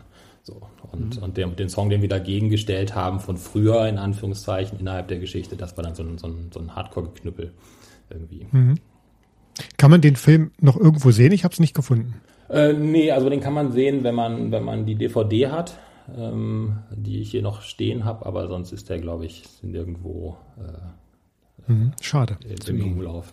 Hm. Mach mal ein Reissue. ja, genau. ja, da hat der Künstler, glaube ich, so ein bisschen, ein bisschen äh, äh, Schwierigkeiten mit gewissen, mit gewissen Sachen der Umsetzung. Also nicht alles an dem hm. Film ist äh, unbedingt so gelungen, wie ich mir das gewünscht hätte. Hm, okay. Sag mal, ähm, in dem Zusammenhang, wie, wobei, ich will vorweg mal sagen, Dennis, ich habe mir fast eine Oasis-Platte bestellt. Ohne Witz. Weil The Masterplan hat ein Reissue, 25, ja. 25 mhm. Jahre und es gibt mhm. die als, wie heißt das mit den Bildern nochmal? Hier, wenn die sich dreht. Picture Disc. Was? Nein, Picture, Picture Disc nicht, sondern wenn die sich dreht hier. Ähm. Und dann bewegt sich das. Mhm. Du weißt, was ich meine und alle draußen wissen Schnitt, auch. Schnitt. Genau. Nee, das lassen wir drin. Ich äh, weiß nicht alles. Also Jesper, es gibt äh, Schallplatten, die haben Bilder auf der äh, Abspielplatte. Und wenn sich das dreht, bla bla bla trop, trop, pa, pa. Ach so, so, so, ähm, so, so ein optisches Täuschungsding oder mhm. wie? Genau, genau. Wie so ein Daumenkino. Ne? Irgendwas mit Trop am Ende, genau. Ja. Und die gibt es, wurde mir, als ich unsere Posts bei Instagram mal äh, äh, online gestellt habe, wurde mir diese Platte als Werbung nämlich angezeigt, äh, The Masterplan. Und da dachte ich, cool. Und die hört sich sogar gut an. Das mal zu meinem Oasis ja. Britpop-mäßig. Jetzt kommst du wieder mit The ja, Masterplan, Masterplan ist die einzige Oasis-Platte, die, die ich noch nicht habe. Ach, die du noch nicht Und ich habe mich total Genau, die habe ich noch nicht. Und zwar habe ich die auch gesehen, dass die hier rauskommt. Ich, also graues Vinyl finde ich so hässlich. Und die einzige, die man offiziell hier normal zu normalen Preisen kriegen kann, ist grau. Und die finde ich so hässlich.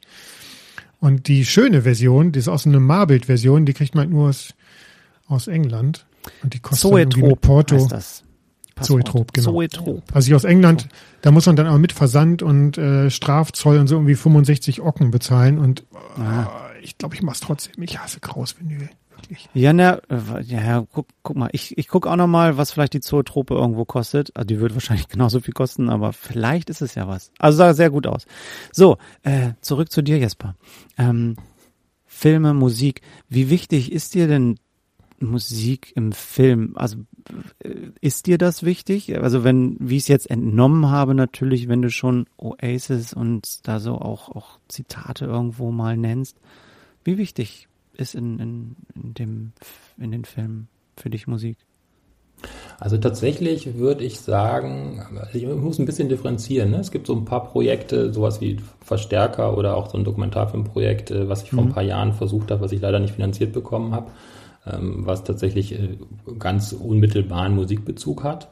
Ähm, äh, und in anderen Projekten ist es dann eher so ein bisschen, würde ich sagen, dass, dass für mich Musik eher ein bisschen Mittel zum Zweck ist. Ne? Und, und ähm, der Versuch da ist, dann jeweils eine, eine, eine Richtung, ein Score oder eine, einen Umgang mit so Musik zu finden, der irgendwie für die Geschichte richtig ist und, und die Emotionen hochholt, die man, die man äh, als Regisseur an der Stelle irgendwie haben möchte. So, ähm, aber natürlich merke ich bei mir selbst, dass da natürlich dann der eigene Musikgeschmack schon sehr stark rein äh, spielt. Und dass man in der, in der Zusammenarbeit mit den jeweiligen Komponisten dann schon auch nach Einflüssen äh, oder an Einflüssen entlang arbeitet, die man dann selbst so mitbringt. Also ich merke, ich komme immer wieder an so Sachen, so an so Drone-artige Musik oder oder ähm, äh, ja so Shoegaze-Elemente, ähm, so, also wo man so ein bisschen so gewisse Elemente aus der, aus der Songwelt mit rübernehmen kann, aber die halt als Filmmusik auch gut funktionieren. Mhm. Ähm, aber da ist, wie, da, wie gesagt, da ist dann, würde ich sagen, ist Musik eher Mittel zum Zweck und, und ein bisschen abhängig vom eigenen Geschmack. Ähm, äh, aber da steht für mich jetzt nicht so sehr im Vordergrund. Aber denkst du dann, also denkst du dann vom Kunden her, beziehungsweise vom Käufer oder vom, vom Sehenden her, so nach dem Motto, dieser, dieser Film oder dieser, diese Dokumentation braucht jetzt die und diese Musik? Oder denkst du da eher von dir als Künstler dann in dem Fall auch, äh, so, ja, da lege ich jetzt dronige Gitarren-Post-Rock-Sachen drunter, ähm, weil das ist einmal ein bisschen mehr edgy, als also, wenn ich da jetzt irgendwelche Synthi-Flächen habe, die auch ähnliche Wirkung haben könnten. Also ich glaube, ich würde es nicht machen, wenn ich das Gefühl hätte, es würde für den Zuschauer nicht auch funktionieren. Ne? Also ich habe hab auch mal so eine Phase gehabt, wo ich wirklich tatsächlich äh, äh, viel so Sachen wie Sun O oder sowas äh, äh gehört habe. Ne? Also wo, wo es dann gar keine Songstrukturen mehr gibt und wo es dann so richtig ja. neues Gewitter irgendwie ist. Ähm, das würde ich jetzt für, für, für erstmal für keinen Film irgendwie, äh, glaube ich, in Erwägung ziehen, weil ich das Gefühl habe, da würde durch die Musik eher eine Irritation einsetzen bei den meisten Zuschauern, womit man der Geschichte dann wahrscheinlich eher keinen Gefallen tut. So, ne? Also es ist schon, glaube ich, äh, aber ich, ich würde sagen, ich bin dann schon so, so selbstbezogen, dass ich dann aber schon meinen eigenen Geschmack auch als Maßstab äh, anlege. Also wenn, wenn, mhm. wenn mir der Score nicht gefallen würde, ähm, dann, dann würde ich auch davon ausgehen, dass es vielleicht dann auch für den Zuschauer auch nicht gut ist. So, ne? Also nicht in dem Sinne, dass ich der Meinung bin, dass mein Geschmack der, der, der Maßstab aller Dinge ist, aber wenn es ein Film ist, den, den ich mache, ähm, bin ich sozusagen auch der erste Zuschauer und, und ähm, wenn ich das Gefühl habe, die Musik, die Bilder, die Tonalität ist stimmig, ähm, dann, dann ähm, dass es dann auch für den Zuschauer stimmig ist. Aber klar, natürlich in dem Kontext, wo der Film, wo der Film läuft. Also zum Beispiel mein letzter Dokumentarfilm, wenn ich die Werbung kurz machen darf, der jetzt seit einem Monat beim, bei Magenta TV abrufbar ist. Der, ja. Das ist ein Fußballfilm, der heißt Lean, jeweils Lean, eine griechische Tragödie erzählt äh, eine Geschichte über den, den deutschen, äh, ehemaligen deutschen äh, äh, Fußballtrainer und ganz früher auch Profi Ewald Lien, ähm, mhm. der im November seinen 70. Geburtstag feiert und erzählt eine sehr, sehr ausgefallene Geschichte aus, aus äh, seiner Karriere in Griechenland. Ähm, das ist ein Film, der ist für Magenta TV und für den WDR entstanden. Ähm, und äh, also da, da, sucht man natürlich schon auch was, was dann für die, für die Auftraggeber auch äh, Score ist, der, der, der, der da funktioniert und auch stimmig ist ja. und, und äh, sonst würde man die Musik auch nicht durchkriegen. Ne? Also nochmal, nee, ich wollte sagen, das ist ja auch vom Thema her. Genau, also wenn ich damit Zanau ankäme, dann, dann, dann würden ja. die mir schon auch sagen, Jesper, ähm, danke für diesen Beitrag, können wir bitte noch mal eine Schleife drehen. So, ne? Ja, richtig, genau. Also Fußball, fußballzentrierter Film ist jetzt auch ja. nicht, also ist eher Mainstream, als dass du jetzt ja, also ich, da wäre ich jetzt auch ne? vor, also ob das wirklich Mainstream-Musik ist, weiß ich nicht, aber es ist zumindest eine, eine, eine Art von Musik, die auch, ich sag mal, aus einer Mainstream-Perspektive äh, funktioniert. So. Ja. Ich glaube, genau, ich meinte nicht die Musik Mainstream, sondern das Thema ist. Ach so, ja, ja, ja, ja. Wie bist du da? Also ist jetzt, ich kenne die die die Abläufe nicht so, wie sowas entsteht. Bist du Fußballfan und sagst, Mensch, das ist genau mein Thema, ähm, diese diese Dokumentation zu machen? Warst du voll im Thema drin? Vorher schon? Ja, also mhm. ähm, Fußball ist schon bei mir persönlich und privat auch ein Thema. Und ähm, mhm. bei dem Film war es dann so, dass ich vor wirklich zehn Jahren, als es passiert ist, über diese Geschichte gestolpert bin. Das hat in der Saison 2012, 2013, mhm. äh, war Ewald Trainer bei AEK Athen in Griechenland. Und ähm, da ist sind viele besondere Sachen passiert, sagen wir es mal so. Und, und in Deutschland hat man nicht so viel davon mitbekommen, aber es gab so ein paar Interviews oder so ein paar Artikel, über die ich damals gestolpert bin. Und, und äh, dann hat diese Saison mich irgendwie nicht mehr so richtig losgelassen. Aber ich wusste auch ganz lange nicht, wohin damit, bis ich dann ja. vor ein paar Jahren dachte, ähm, eigentlich ist ein Dokumentarfilm das Richtige. Und dann waren, waren, waren, nachdem ich dann Ewald auch seine Bereitschaft signalisiert hat, mitzumachen, dann war ein Großteil der Entwicklungsarbeit, sich tatsächlich zu überlegen, wie kann man jetzt diese Geschichte, die man da gefunden hat, in ein Format bringen, so dass es auch einen Markt dafür gibt. Ne? Also ähm, ja. Mhm. weil es klar war, da kann man jetzt keinen keinen Arthouse-Dokumentarfilm auf eigene Kosten drauf ausmachen.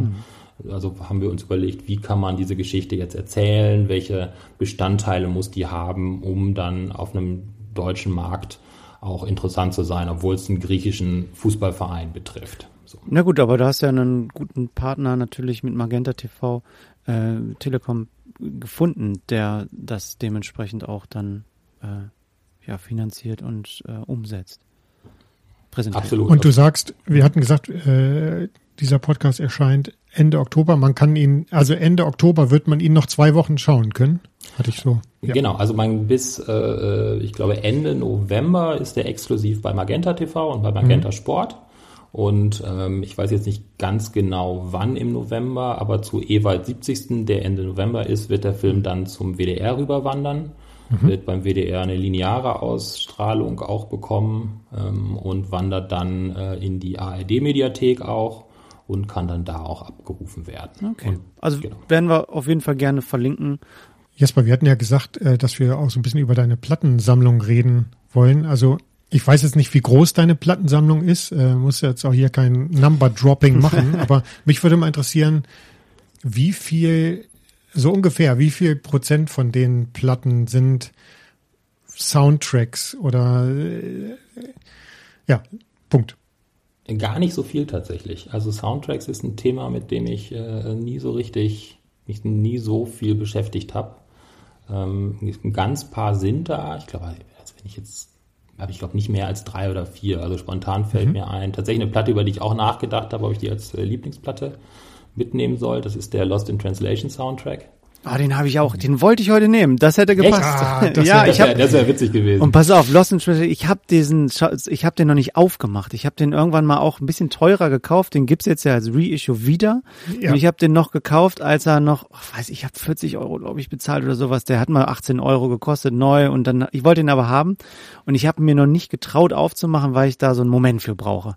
Und ah, Entschuldigung, dass ich da so reinpresche, aber da bin ich so ein fantastischer Soundtrack, aber ein Lied fehlt mir auf diesem Soundtrack.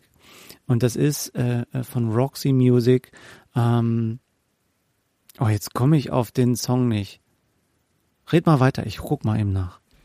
Also erstaunlicherweise gar nicht so viel. Das heißt, äh, du die Fil Filmmusik berührt dich dann nicht so sehr, dass du die die privat nochmal auflegen würdest, oder du gehst an Musik einfach anders ran äh, als über Filme. Ich glaube, ich glaube, aber das, das ist jetzt das ist jetzt so ein spontan Gedanke. Da bewege ich mich jetzt auf zu dünnem Eis, weil ich mir da ehrlicherweise noch nie so richtig Gedanken drüber gemacht habe. Ich glaube, das liegt daran, dass Filmmusik doch primär dafür da ist, um etwas zu begleiten. Ne? Und was man ja auch, wenn man mit Filmmusik arbeitet, als Filmemacher immer wieder bemerkt, ist ähm, dieses Problem, wie breit kann sich Musik machen? Wo fängt Musik auch an, irgendwie zu, zu breit zu werden und, und den Bildern möglicherweise entgegenzuarbeiten? Ähm, mhm. Da muss man ja so eine Balance in der Zu viel Platz Weise einzunehmen. Mhm. So, genau. Also ne, man, man, es, es, hilft jetzt auch nichts, wenn man irgendwie, keine Ahnung, 60, bei einem 90-Minuten-Film irgendwie 60 Minuten Score hat und der Score funktioniert genial in sich selbst, äh, aber nimmt sich zu, zu viel Raum. Es ist halt dann doch auch Mittel zum Zweck in einer gewissen Art und Weise, ohne den, den, den Komponisten halt zu nahe treten zu wollen.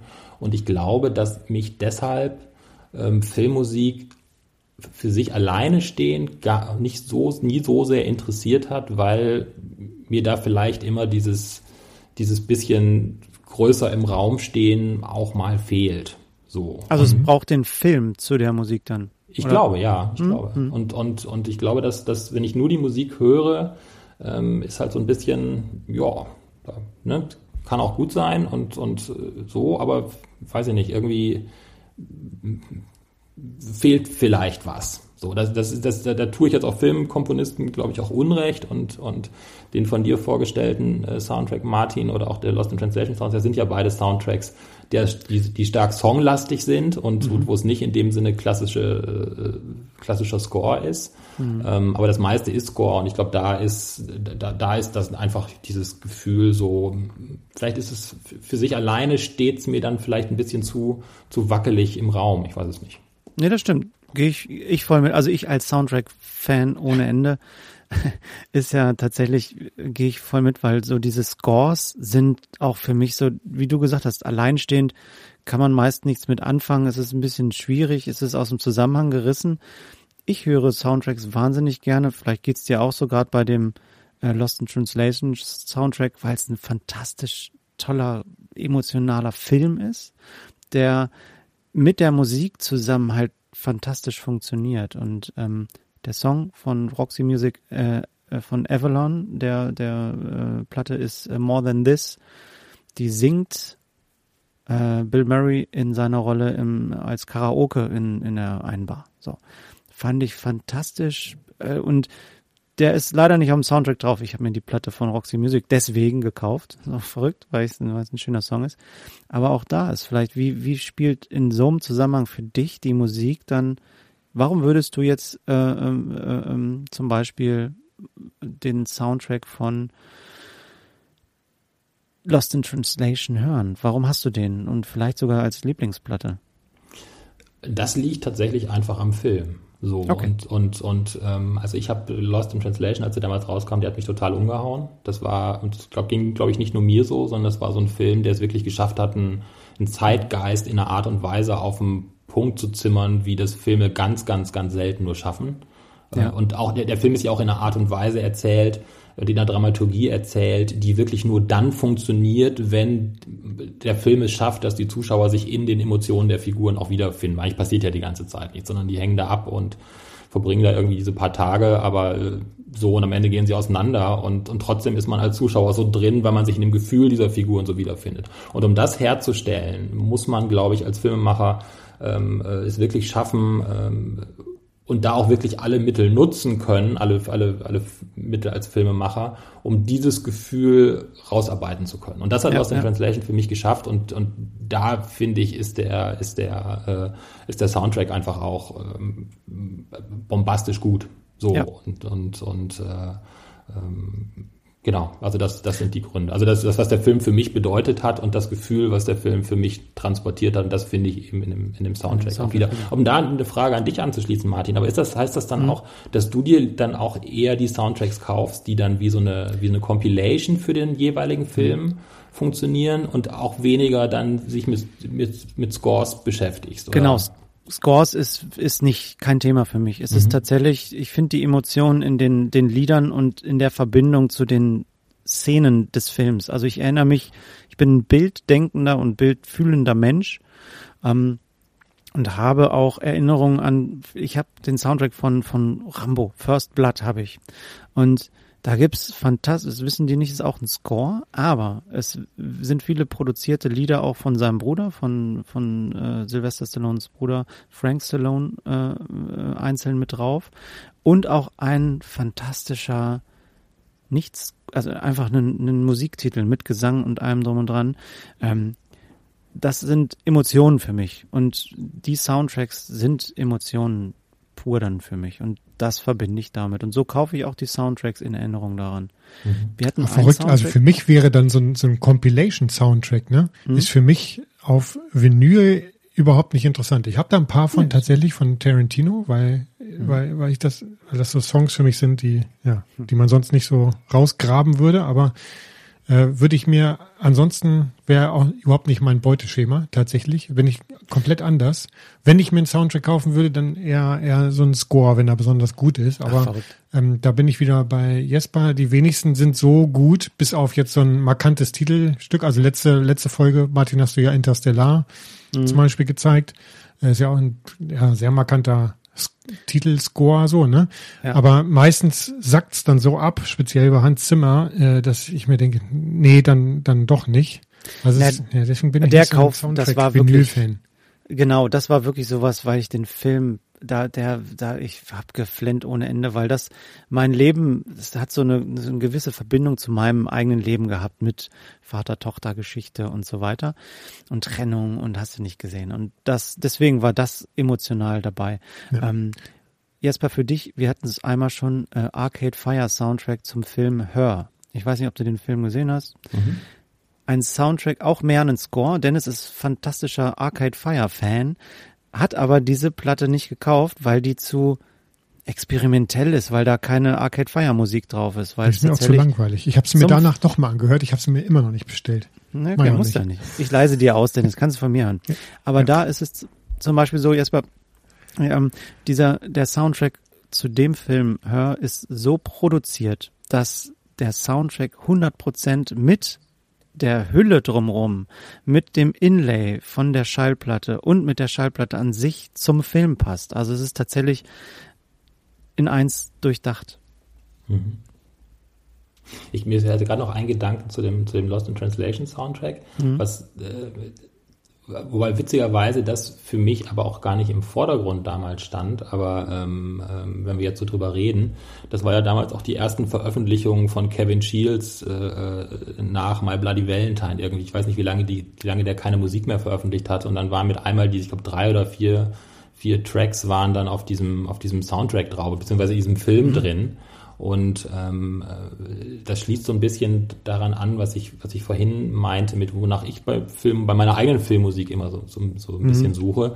Diese Verbindung von der einen Seite von My Bloody Valentine zu diesen Skizzen, die er dann für den Film gemacht hat, die aber dann doch irgendwie auch so ein bisschen äh, also die, die, die haben so eine komische Twitter-Funktion. Ne? Also die sind auf der einen Seite, ist es, ist es fast so wie My Bloody Valentine. Also man kann diesen, man kann total hören, wo, wo er herkommt. Auf der anderen Seite ist es aber auch so ein bisschen reduziert, dass es, dass ja. es äh, für den Film gut funktioniert. So. Und das kam jedenfalls für mich damals noch dazu, dass die da mit drauf sind. Ähm, ähm, aber auch so als gutes Beispiel dafür, für diese Balance zwischen Ne? Also wenn, ja. wenn, wenn der ganze Soundtrack so dicht wäre wie, wie, wie, wie My Bloody Valentine, dann, dann wäre der, wär der Film auch hm.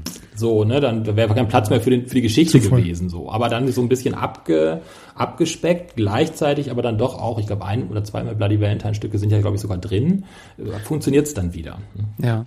Ja gut, aber es ist ja natürlich auch dann, wenn die der Film ähm, gleichtonal mit dem Soundtrack funktioniert, wie bei ähm, Lost in Translation zum Beispiel, wo alles super zusammenpasst, gibt es natürlich auch Soundtracks, die komplett konträr sind.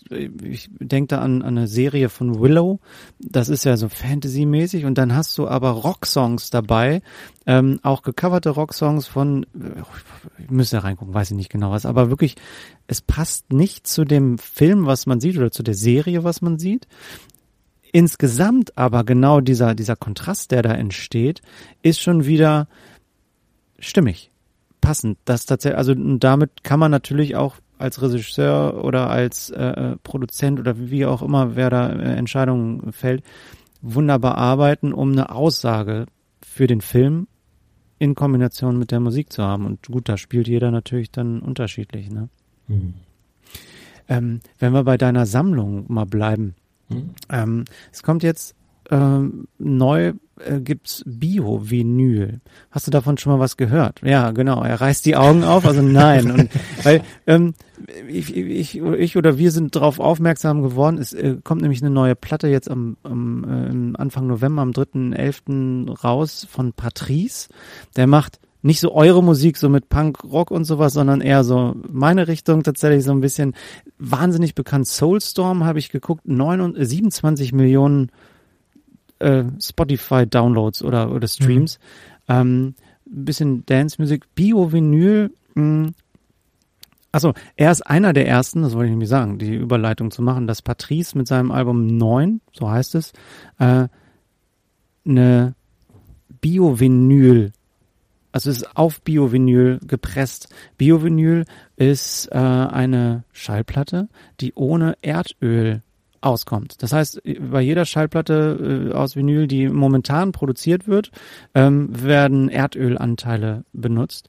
Und so ein kleiner Trend, der hoffentlich größer wird, geht dahin, dass tatsächlich Bio-Vinyl entsteht. Und da, ich habe, ich muss es ablesen, äh, es ist ein ISCC Plus-Verfahren, was Erdöl ausschließt und dann Altspeiseöl oder Industrieabgase verwendet. Wie das funktioniert, ich bin da kein Techniker oder sowas. Also du hast da noch nichts von gehört. Wäre das Thema für dich?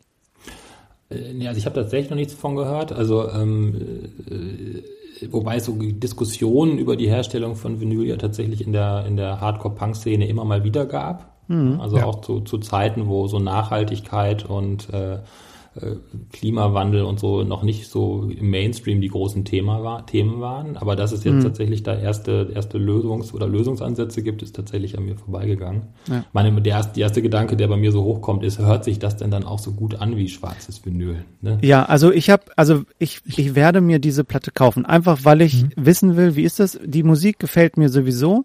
Ähm, und ähm, von daher passt das. Und es wird versprochen, dass es tatsächlich 100% keinen Unterschied von der Haptik her, also vom Ja, Anfassen gibt und auch vom, vom Pressverhalten und so weiter, weil die Maschinen, äh, auf denen gepresst wird, wovon es ja nicht mehr so viele äh, gibt oder sicherlich werden auch neue produziert werden Zunehmend können, wieder mehr. zunehmend, aber die sind ja natürlich auf gewisse äh, äh, Temperaturen ausgelegt und das Material muss es ja hergeben. Und die haben einen Weg gefunden, das eben so zu produzieren. Und ich wäre ein sehr, sehr großer Freund davon, ähm, dass das sich durchsetzt. Definitiv. Wenn das klappt, ist das eine tolle Sache. Genau. Okay, also ähm, wir werden es mal als Thema mit aufnehmen. Sicherlich wird es dazu mal eine, eine Folge Ja, geben, lass das mal ausführlicher drüber sprechen. Aber das finde ich Genau. schon mal eine gute Sache. Hat mich auch gefreut, als wir davon erfahren haben.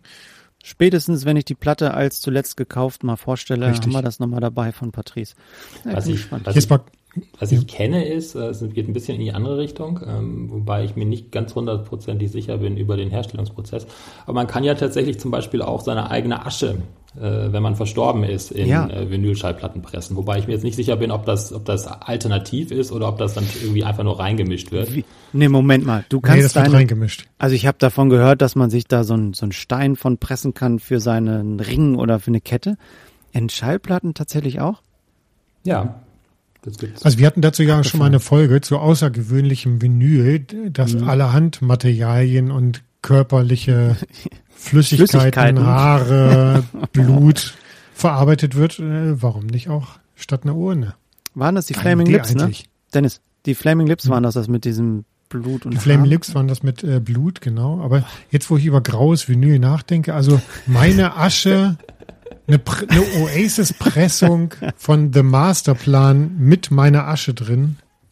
Ah, das wäre schon geil. Denk mal nicht an dein Ableben, sondern an vielleicht etwas Schöneres, was wir jetzt gerade Martin, kannst du uns bitte länger leben als ich und das machen? haben. Schreib's irgendwo Kann das rein. bitte einer unserer dann- Hörerinnen oder Hörer machen? Wenn wirklich ich, den, aber dann wirklich Masterplan, da würde ich doch definitely maybe oder sowas nehmen. nee, Jesper, weißt du, was ich dann da noch. drauf mache? Ich mache da eine Harry Styles Platte von. Alter. oh Nein, würde ich Dennis niemals antun. Ähm, es werden zwei Harry Styles Platten. Ja, Jesper.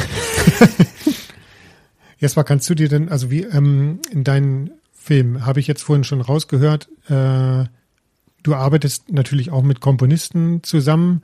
Ähm, wie, wie kann man sich das dann so vorstellen? Hast du dann schon, also wie früh involvierst du die?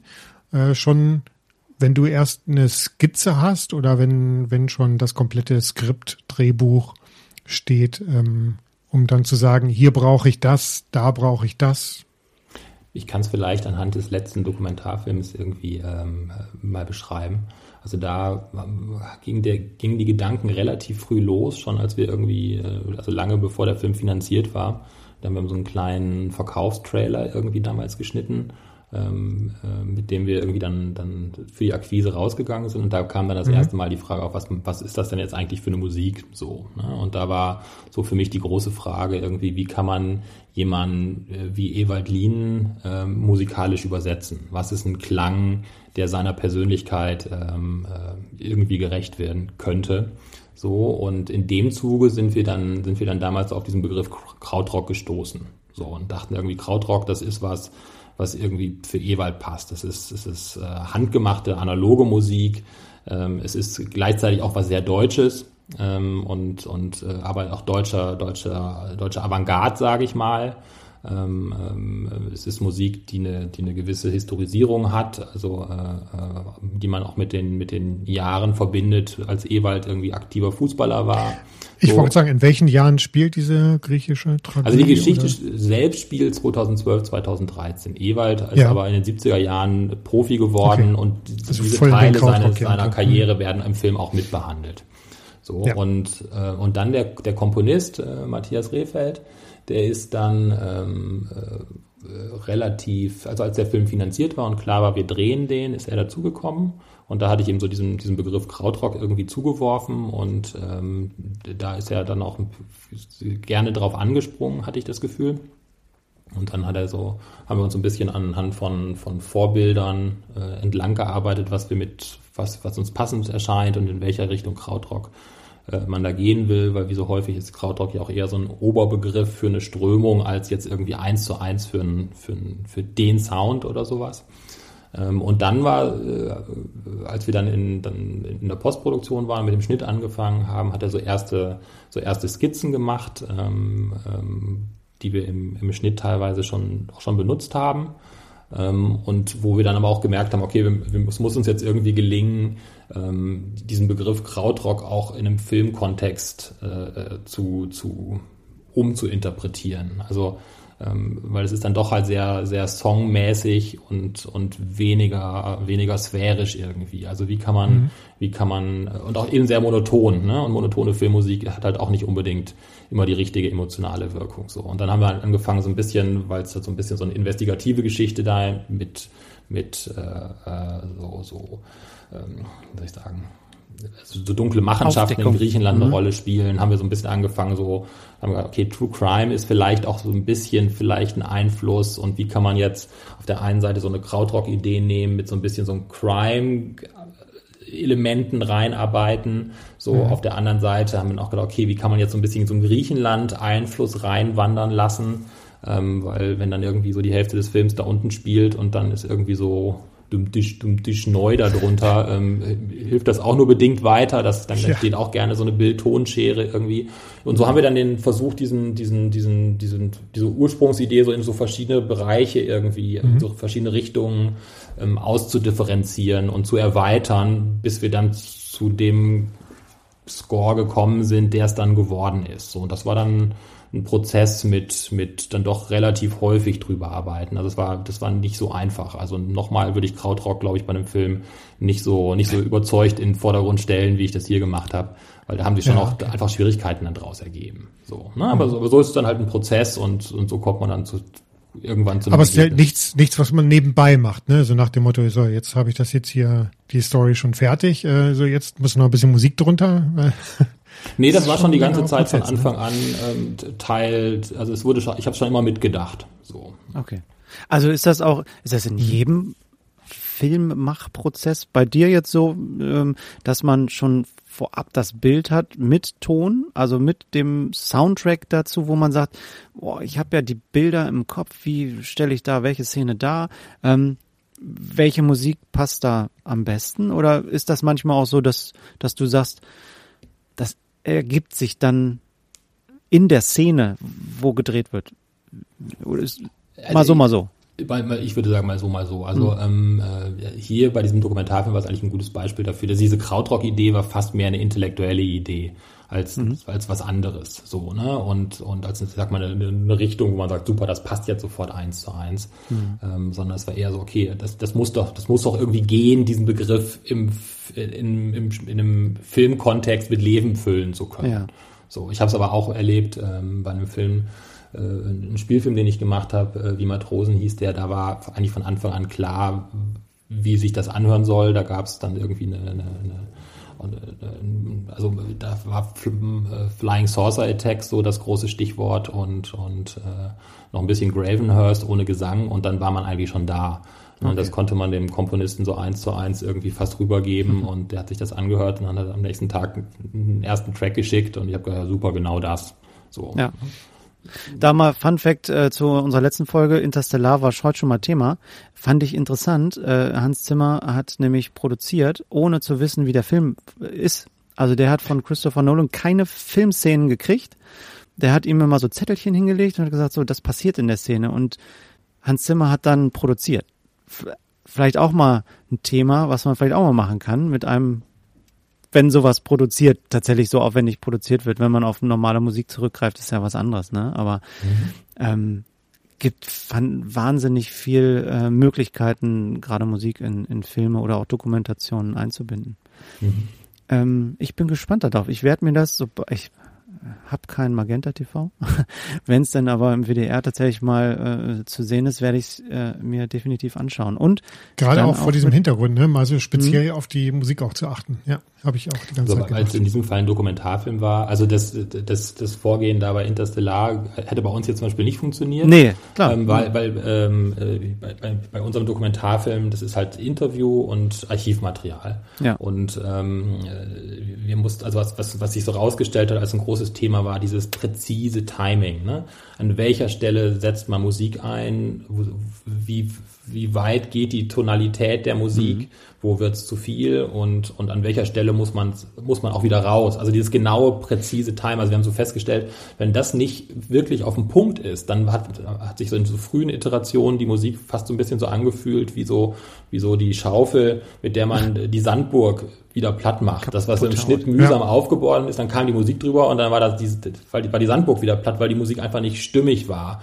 So, ja. ne? Und dann dieses, dieses genaue Arbeiten dran, wo sind die Einsätze, welche Sätze will man wie betonen oder nicht betonen, damit die Emotionalität, die da in so einer eher also die Emotionen sind ja nicht so einfach herzustellen wie im Spielfilm, sage ich mal, ne? sondern, ja. sondern man hat halt Menschen, die da sitzen und irgendwas erzählen und man hat Archivmaterial. Und damit muss man das dann so, muss man so ich sag mal so rausformen irgendwie und da muss äh, es so wird einfacher, wenn es ein Charakter ist, ne, der wahrscheinlich äh, allein durch das pure Dasitzen und Nachdenken oder mit gewählten Worten schon sehr viel ausdrücken kann, ne, aber ist natürlich mhm kein Schauspieler, also für eine Geschichte erzählt. Im ne? Spielfilm siehst du die Emotionen einfach, die sind da. Mhm. Ne? Und im, im, Dokumentarfilm ist es, ist es, äh, so kann man es vielleicht sagen, ist es fast indirekt. Ne? Man muss die Emotionen, die sind nicht da, sondern die waren vielleicht da oder man will sie beim Zuschauer auslösen, aber sie sind jetzt nicht so eins zu eins zu transportieren, sondern man muss sie, man muss sie indirekt mit dem Material, was einem zur Verfügung steht, bauen.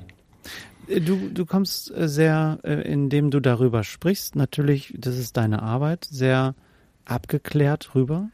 Wie spielen Emotionen bei dir eine Rolle in der Entstehungsgeschichte, gerade im Bezug auf die Musik, wenn da was nicht stimmt, bist du, bist du das sauer oder sagst du, nee, das muss passen? Oder auch dann vielleicht zweite Frage in einer, wo, ähm, wo entsteht bei dir Emotionen, wenn du ins Kino gehst und welche Musik berührt dich da? Oder ist das nur die Musik oder ein Kombi mit Film, äh, mit Bild? Na, zum ersten Teil, also als Regie führen, ich, ich schreibe mehr, als dass ich Regie führe, muss mhm. ich dazu sagen, ne? aber mhm. Regie führt ist ja eigentlich nichts anderes als labern.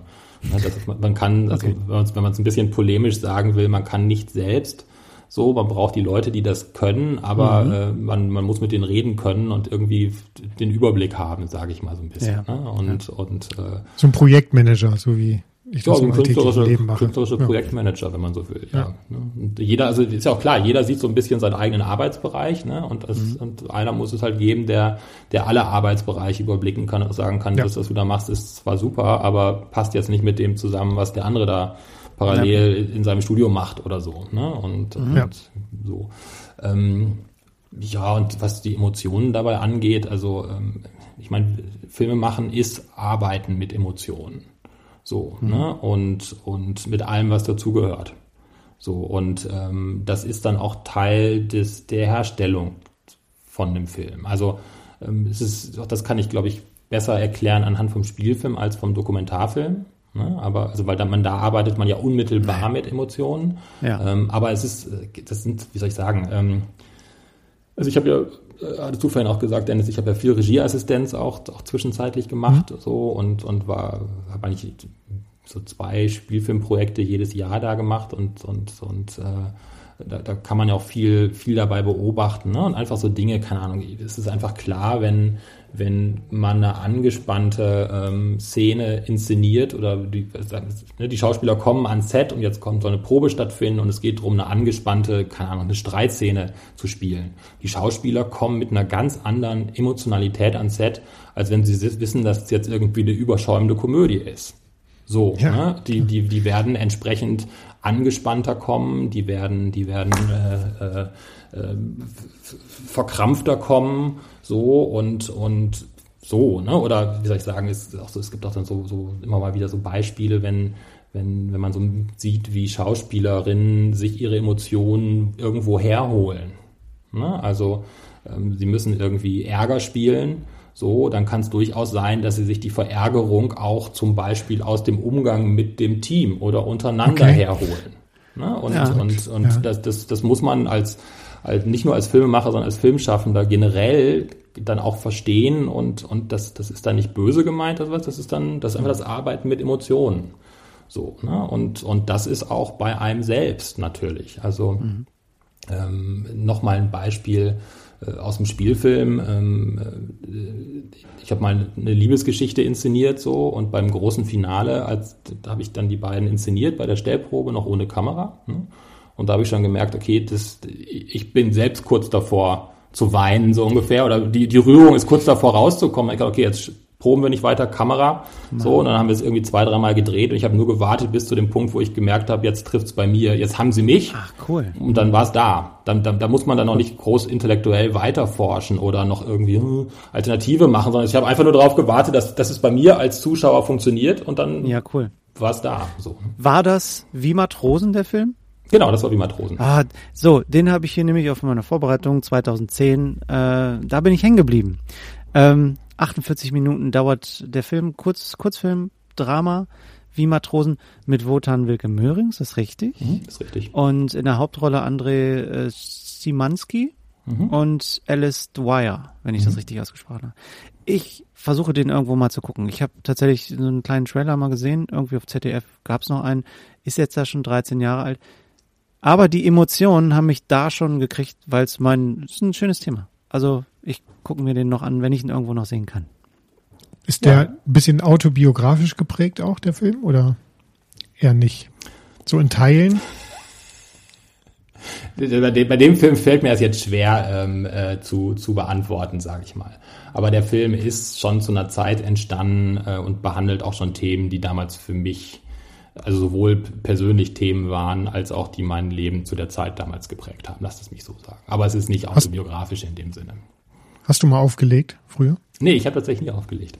Mhm. Solltest Was? du mal machen, hast du gut Musikgeschmack. Ich, ich bin leider, ich habe das mal probiert, ich, ich scheitere leider vollkommen an diesem Synchronziehen von, von, von Platten. Ich kann es einfach nicht. Also mhm. äh, die, die, die irgendwie Beats anpassen, dass das dann ineinander übergeht, da scheitere ich dran. Also ich kann irgendwie hintereinander bilde ich mir ein, dass ich eine ganz gute Reihenfolge von Songs kuratieren kann. Aber wenn es darum geht, die ineinander zu mischen, bin ich tot. Keine Chance. Hab, ich habe es mal versucht zu lernen. Ich hab's, ich, ich, da, da dann, klemmt was in meinem Kopf. Dann lieber mit feiern. Wir bleiben alle bei unseren ja. Professionen. Wir bleiben alle dabei. Aber äh, weil wir vorhin drüber gesprochen hatten, wir hätten uns ja damals, also als ich noch in München gewohnt habe, hätten wir uns ja musikgeschmackmäßig, hätten wir uns durchaus mal im Atomic Café treffen können, oder? Ja. Vielleicht haben wir uns haben, wir, haben wir wahrscheinlich. Habt ihr euch wahrscheinlich schon. Oder im Court Club. Haben wir uns bestimmt auch mal getroffen, oder? Im Court. Im Court halt, hätten wir uns auch treffen können.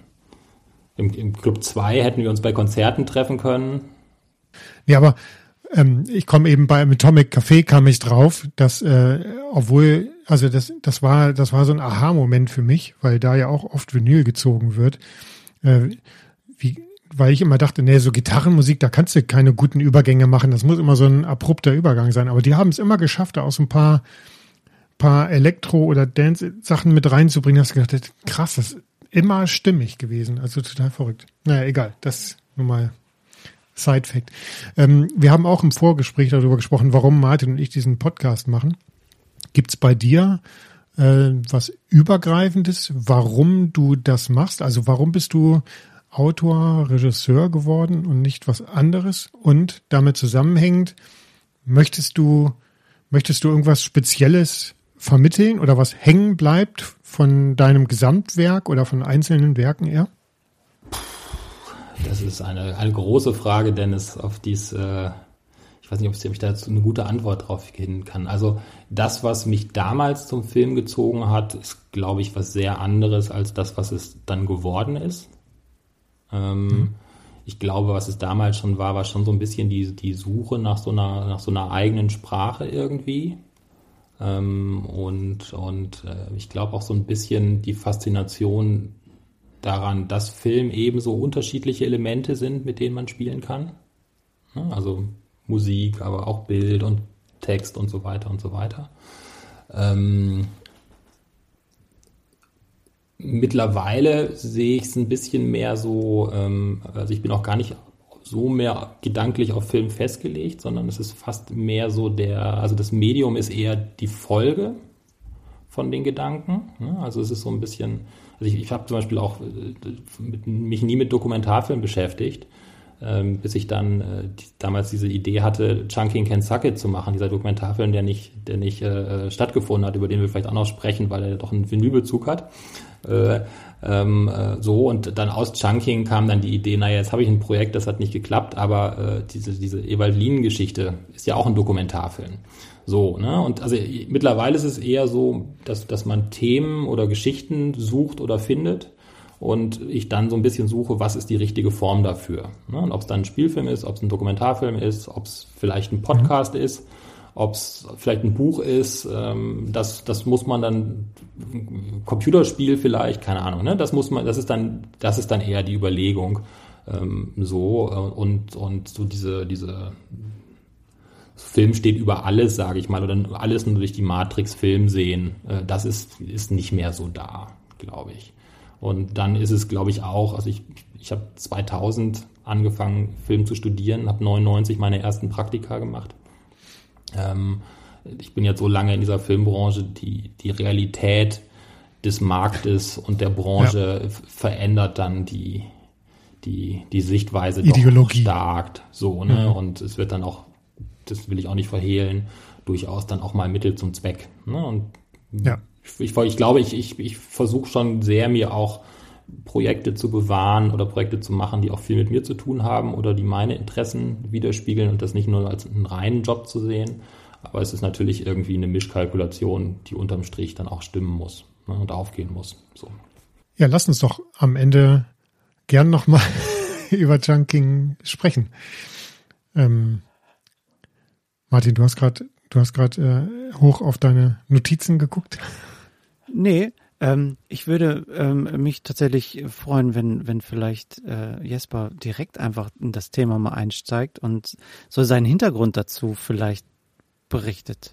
Naja, also Chunking Can Suck It äh, ist, eine, ist eine Schallplatte ähm, von der, von der Hardcore-Band Judge, äh, die Ende der, der 80er Jahre rausgekommen ist. Und diese Platte hat eine, hat eine recht merkwürdige Hintergrundgeschichte, die sollte nämlich nie rauskommen. Also die, die Geschichte ist die, die Band ist damals irgendwie ins Studio gegangen, dieses, dieses Chunking-Studio, und ja, wollte ihr erstes Album aufnehmen und diese Aufnahme ist so schlecht geraten, ähm, dass sie dann mit ein bisschen zeitlichem Abstand gesagt haben, wir wollen nicht, dass das veröffentlicht wird, wir wollen das Album nochmal aufnehmen. Und zu dem Zeitpunkt hatte das Label Revelation Records, was damals nicht mehr war als ein Typ in im Schlafzimmer seiner Eltern so ungefähr. Also ich übertreibe jetzt ein bisschen, aber das war ist wirklich kleines DIY-Label noch gewesen. Hatte damals ja. aber schon für das Mastering der Stanzen bezahlt und hatte eine Reputation dafür, dass ähm, äh, Pre-Order gerne mal zu spät rausgeschickt worden sind. Da muss man noch bedenken, wir sind Ende der 80er, Pre-Order sah noch so aus, dass irgendwelche Leute Bargeld in Umschläge gesteckt haben und irgendwo mhm. hingeschickt haben, also mhm. zumindest in der Punk-Welt. Ne? Und natürlich ist es dann unangenehm, wenn man dann irgendwie ein halbes Jahr später immer noch keine Platte bekommen hat. So. Und äh, Jordan Cooper, das ist der Typ, der Revelation damals gemacht hat, hat dann, äh, ob jetzt mit Wissen oder ohne Wissen der Band, äh, habe ich nie so richtig rausbekommen, hat dann äh, von dieser schlechten Aufnahme ähm, äh, 100 Exemplare gepresst auf weißem Vinyl, hat die ähm, äh, durchnummeriert von 1 bis 100. 110 sind es dann mhm. insgesamt geworden, weil es sind irgendwie ein paar mehr aus dem Presswerk gekommen äh, hat das ganze Ding, und so weiter, ne? Mhm. hat das ganze Chunking Can It genannt und hat die tatsächlich an die Pre-Order-Kunden rausgeschickt mit dem Hintergrund, äh, so nach dem Motto, als Wart um die Wartezeit bis zum richtigen Album zu verkürzen. Die Band hat das Album tatsächlich ja. nochmal aufgenommen unter dem Namen Bringing It Down. Hört sich auch viel besser an, vernünftiger Sound äh, und so weiter. Was aber passiert ist, ist, dass diese, dieses Chunking Can It Album natürlich äh, keiner hat es gehabt, alle haben drüber geredet, alle wollten es haben, ist dann so ein bisschen der heilige Gral der, äh, der Hardcore-Welt geworden und äh, hat so ein Eigenleben angenommen, was dazu geführt hat, dass es dann, äh, ich glaube 2013, 2014, aber da, da nagelt mich jetzt nicht drauf fest, tatsächlich äh, die teuerste verkaufte Platte jemals auf Discogs geworden ist. Also wenn ihr so ein Ding im ah, Schrank okay. stehen habt, ungewollterweise, da habt ihr jetzt einen kleinen Wagen stehen. Also die letzten Preise, die ich, die ich kenne, sind Wir so sagen nicht, wo du wohnst. Hast du? Euro für eine. Ich habe keine, nee. Äh, ich, ich habe sie in der Hand gehabt. So, ähm, aber wie auch immer, ne, also äh, das ist die Vorgeschichte und und die kannte ich oder so, die geisterte ja schon, also schon in den 90ern in der Baracke mhm. in Münster bei Shows wurde von diesem Album gesprochen. Damals hat es dann irgendwie 50 Mark gekostet und man hat der ist verrückt, der hat 50 Mark für so ein Album ausgegeben.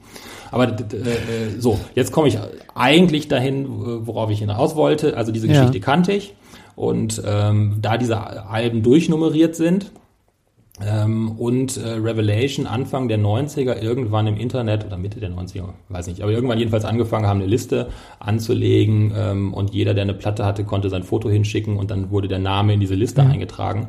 Kann man diese Platte tatsächlich ganz gut nachverfolgen, wer die hatte, wie die über die Welt gewandert ist äh, und so weiter und so weiter. Und Hat sich tatsächlich weltweit verteilt, ja? Ja, weltweit also verteilt. Also so, so ein Drittel ist in Europa, zwei Drittel ist in Nordamerika und ein paar sind mhm. dann noch irgendwie in Australien und äh, Japan im Moment. Also ich habe einen ganz guten Über, eine ganz gute Übersicht, wo die Dinger sind.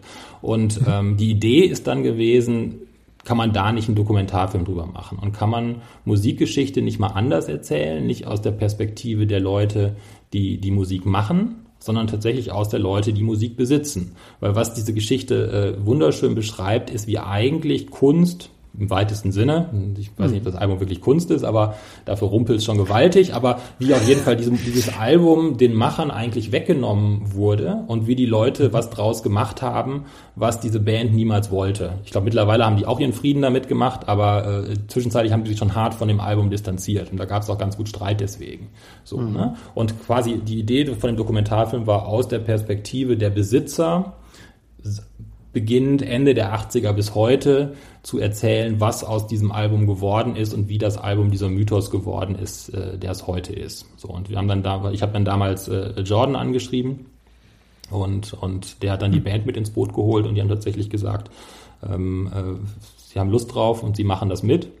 Wir haben dann auch ein bisschen mit denen gedreht. Es gibt auch einen hübschen Trailer dafür, aber wie das eben halt dann häufig ist, wir haben es leider nicht geschafft, äh, die, das Geld dafür zusammenzukriegen, so dass wir den eigentlichen Film hätten drehen können. Aber was, was, was ganz schön dadurch ist, also ich habe dann tatsächlich über Jahre äh, wirklich nachverfolgt, äh, detektivisch, wo ist welche Nummer, wann ist die mhm. Nummer für wie viel Geld von wo nach wo verkauft worden. Ne? Also Krass. ich habe dabei bei, bei in der in der äh, archive.org, wie es heißt, diese, diese Internetdatenbank, mhm. da die alten ja. die alten Listen äh, recherchiert. Ich habe immer, wenn irgendwo auf Instagram oder sowas gepostet war, immer geguckt, die Leute angeschrieben.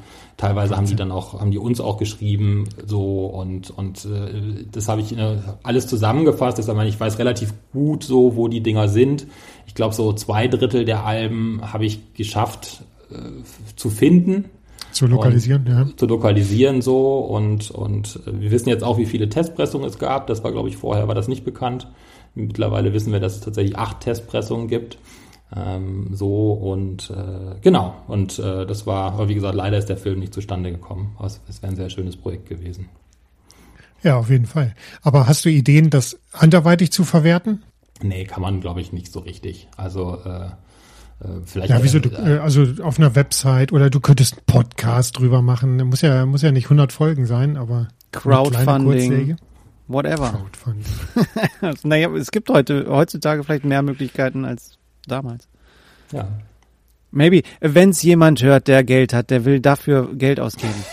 Meldet euch bei uns, wir vermitteln. äh, es, es steht alles, es muss nur ja. noch in Bild und Ton gefasst werden. Äh, ja. Ne, wer weiß, vielleicht funktioniert's. Kontakt at platten-panorama.de Genau. Bei der Akquise ist man dann immer wieder auf dieses Argument gestoßen, dass dann irgendwie, also man braucht ja in Deutschland, um so einen Film zu machen, braucht man entweder einen Fernsehsender oder einen Verleih. Idealerweise beides. Und dann sammelt man danach die Förderung ein und dann kann man drehen. Und sowohl von Verleih als auch von Senderseite immer, ja, was ist das für eine Band? Und so, ja, eine Judge so, ne? Und dann, ja, aber die kennt man ja nicht. Und wir so, ja, das ist doch genau der Witz, dass es eine unbekannte Band mit einem schlechten Album ist. Und das ist, ne, wenn das jetzt irgendwie, weiß ich nicht, das schwarze Album von Prince oder sowas ist, Klar kann man auch einen Film drüber machen, aber der Witz ist ja genau, dass man es nicht kennt. Das war immer das Gegenargument, ja, ja, aber das kennt doch keiner. So, und aus dem, aus, aus dem Widerspruch sind wir leider nicht rausgekommen. Also wäre es ein Film über das, das schwarze Album von Prince gewesen, hätten wir die Kohle wahrscheinlich schon zusammen gehabt, aber das ist halt leider nicht, nicht nummeriert. Aber vielleicht könnte man das ja genauso verkaufen, dass man dann auch sagt, na gut, es, äh, die Kunstfreiheit, die deckt das dann halt. Wer weiß. Aber vielleicht wäre Crowdfunding genau das Richtige. Also tatsächlich, dass man, dass man, dass du irgendwie sagst, okay, was, was wäre das Minimum für dich als äh, Creator, äh, wo du sagst, das ist die, das Minimum an Qualität, das ich mir wünsche für, für, für so eine Sache äh, an, an Video und äh, Tonmaterial und äh, vielleicht macht man da irgendwie ein Kickstarter, irgendwie sonst was draus. Ich wäre dabei. Also wir haben tatsächlich so drüber nachgedacht, aber ich habe das Gefühl, bei so Sachen ist, ist, ist Crowdfunding gerne so der funktioniert gut als letzter Schritt, ne, wenn man schon irgendwo ist und dann nochmal sagt, okay, jetzt jetzt lass uns den letzten Schritt mit Crowdfunding gehen, wenn man aber so die, diese Ausgangsfinanzierung noch gar nicht hat und mhm. dann irgendwie, keine Ahnung, seriöserweise sagen muss, okay, wir brauchen mindestens 200 oder 100.000 oder so, ne, dann ist es auch so ein bisschen hu. Ne? Ähm, keine ja. Ahnung. Aber vielleicht, ja, also Na genau. Gut, also, wenn die, wenn die Menschen, Entschuldigung, wenn ich dich unterbreche jetzt, weil wenn die Menschen 8000 Euro für eine so eine Platte bezahlen, wer weiß, was die bezahlen würden für eine Dokumentation über diese Platte. Ja, aber es, ja, es gab auch Stimmen, die dann gesagt haben, sie finden das gar nicht so gut, dass jetzt diese, diese Kommerzialisierung Gehypt. dann mhm. ne, so punkmäßig, dass diese Kommerzialisierung jetzt noch medial mhm. auf so einem Level kommt. Aber also die meisten haben tatsächlich, die meisten haben, haben, haben entspannt reagiert, ne, weil die sind jetzt auch alle irgendwie weiß ich nicht, Ende 40 äh, äh, so und da hat man dann die Kämpfe im Leben ja dann doch ein bisschen geschlagen und, und ja. steht nicht mehr so auf diesem, wir sind aber Underground-Ding. Aber es gab wirklich Stimmen, wo Leute gesagt haben, sie finden das gar nicht so gut und, und das, das zahlt nur da auf so eine, so eine, weiß ich nicht, mediale Aufarbeitung ein, die gar nicht gewünscht ist. So. Okay. Vielleicht ist das, vielleicht muss man dann auch darauf hören und ähm, vielleicht auch, dass das aus einem gewissen Grund nicht, noch, noch nicht funktioniert hat sagen wir mal so. Das heißt, wenn äh, unsere Hörerinnen und Hörer sich weiter in dieses Thema vertiefen wollen, äh, schreibt uns gerne kontakt at platten-panorama.de oder auf unserem Instagram-Kanal oder Jasper, äh, Jasper, man kann auch dich bestimmt irgendwie erreichen, oder? Wenn man jetzt Lust hat, mit dir nochmal drüber zu quatschen. Du hast auch einen Instagram-Account. Ja, also mich findet man eigentlich auf allen, auf allen Plattformen. Und äh, kann mich da auch direkt, direkt anhauen. Ich bin eigentlich überall mit genau. Klarnamen. Sehr gut. Klarnamen. also wir werden tatsächlich äh, Jesper auch äh, sein Einverständnis da schon gegeben, ein paar Platten von ihm zeigen und da wird dann, glaube ich, sein Profil auch mal verlinkt. Ähm, da habt ihr dann die Möglichkeit, auch nochmal vielleicht Kontakt direkt mit ihm aufzunehmen, falls es Entwicklungen gibt, die für ein solches Projekt gerade zu dieser speziellen Platte sprechen. Oder wenn Jesper nochmal Lust hat, eine richtige Nerd-Folge zu machen mit uns zusammen nur zu diesem Thema, dann schreibt uns auch, wenn eine relevante Anzahl zusammenkommt an Zuschriften, machen wir vielleicht auch das. Ich, ich habe noch mal eine, eine Frage, noch mal, auch wenn ich mich jetzt vielleicht damit ins Ausschieße, aber zum, wir haben ja heute des Öfteren über Hardcore und Co. geredet. Ne? Wie ist deine Meinung zu Black Flag? Hm zu Black Flag. Darf ich fragen, wie du ausgerechnet auf Black Flag kommst? Weil das für mich, für mich so eine der Hardcore-Bands ist und ich will die immer mögen und ich, ich, ich, weiß nicht, wie oft ich es schon versucht habe, sie zu mögen und äh, jedes Mal, wenn ich reinhöre, schaffe ich es nicht länger als drei, vier Minuten. Ähm, verstehe. Ja, also ich, ich, äh, ich befürchte, wie soll ich sagen, also wahrscheinlich zerschieße ich mir jetzt die ganze Szene-Kredibilität, die ich mir irgendwie mühsam in der letzten Stunde versucht habe, ich aufzubauen. Tatsächlich habe ich, äh, äh, ich bin mir Black Flag auch nie so richtig warm geworden. Also ähm, da geht's mir so ein bisschen wie du, wie dir. Also äh, mhm. ich, ich habe auch nicht viel von denen, ich habe die nie viel gehört und, und ähm, die späteren Sachen überhaupt nicht. Die, die frühen äh, äh, habe ich noch, habe ich irgendwie wohlwollend zur Kenntnis genommen, aber es hat mich nie gehuckt so richtig. Ich habe das also anders als so Bands zu der Zeit, also jetzt kann man sagen, ne, ich bin vielleicht irgendwie eher äh, zweite Hardcore-Generation, also vor allen Dingen der dritte Welle, so in den 90ern, ne, aber so die, die, die Ende der 80er-Welle mhm. habe ich noch eher mitgenommen als jetzt diese frühen 80er. Aber sowas wie Dead Kennedys fand ich zum Beispiel immer super. Das war eine Band für mich, die riesig mhm. war und das ist ja eigentlich dieselbe Zeit. Aber Black Flag hat einfach bei mir nicht so richtig geguckt. Insofern kann ich da auch nicht so viel zu sagen. Verrückt. Verrückt. Ich hätte Dennis, jetzt erwartet, dass du mich jetzt, äh, dass du mich jetzt niedermachst, aber okay, gut. Dennis, da kann ich aber mal sagen, dass ich Henry Rollins in den ja. 90ern ziemlich gut fand. Black Flag kann ich nichts mit anfangen, aber Henry Ach, Rollins ist für mich so ein, zwei Songs haben mich ziemlich mitgekriegt. So. So viel mal dazu. Das, das ist aber jetzt bei, das ist schon alles, was ich zu diesem Punk-mäßig oder was auch immer da mitschwappt sagen kann. Ich bin raus. Martin wird dir gleich die Gelegenheit geben, äh, deine Credibility wiederherzustellen, von der ich nicht meine, dass du sie gerade äh, kaputt gemacht hast. Aber ich möchte zum Abschied noch sagen, herzlichen Dank, dass ihr alle zugehört habt. Äh, Jesper, es hat mir ganz, ganz großen Spaß gemacht hier mich mit äh, dir zu unterhalten. Mhm. Äh, mit dir natürlich auch immer wieder, Martin. Ähm, hast tolle Geschichten erzählt, äh, hat, hat mir riesengroßen Spaß bereitet. Wenn ihr auch der Meinung seid, dann empfehlt doch gerne unseren Podcast weiter. Jesper macht das vielleicht auch ganz gerne, wenn es dir auch gefallen hat. Äh, unsere Währung ist, sind gute Bewertungen. Wir sind bei sämtlichen Podcast-Plattformen gelistet. Gebt uns vielleicht fünf Sterne, lasst uns einen Kommentar da. Ähm, ja, empfehlt uns weiter. Und äh, Martin leitet jetzt über. Genau, ich leite über in mein äh, Goodbye für den heutigen Abend, für die heutige Folge. Ich, äh, äh, Jesper, vielen Dank. Es war fantastisch, äh, mit dir zu sprechen. Äh, den Ausflug in die Punkrock-Szene mit euch beiden auch. Vielen Dank dafür. Und ähm, ich handhabe es, äh, oder wir handhaben es, so ist ja Dennis und mein Podcast zusammen, dass unsere Gäste, die dann da sind, auch das letzte Wort in der jeweiligen Folge haben. Äh, surprise, surprise, äh, immer unvorbereitet, darfst du diese Folge beenden für uns mit dem Goodbye. Ich sage jetzt schon mal Tschüss. Vielen Dank, liebe Zuhörenden und äh, danke Jesper. Du hast das letzte Wort für diese Folge. Gott, oh Gott, äh, dann, dann muss ich jetzt, dann äh, habe ich doch das Bedürfnis darauf hinzuweisen, dass ich auch andere Musik höre als 90er Jahre Hardcore-Punk, so, nachdem das jetzt so groß war. Ähm, äh, das ist so der Disclaimer am Ende vielleicht. Äh, ansonsten äh, bedanke ich mich sehr für, für euer Interesse äh, an meiner Arbeit und an meiner Person und es hat auch mir großen Spaß gemacht und äh, das, war, das war jetzt ein schönes Gespräch. Danke dafür.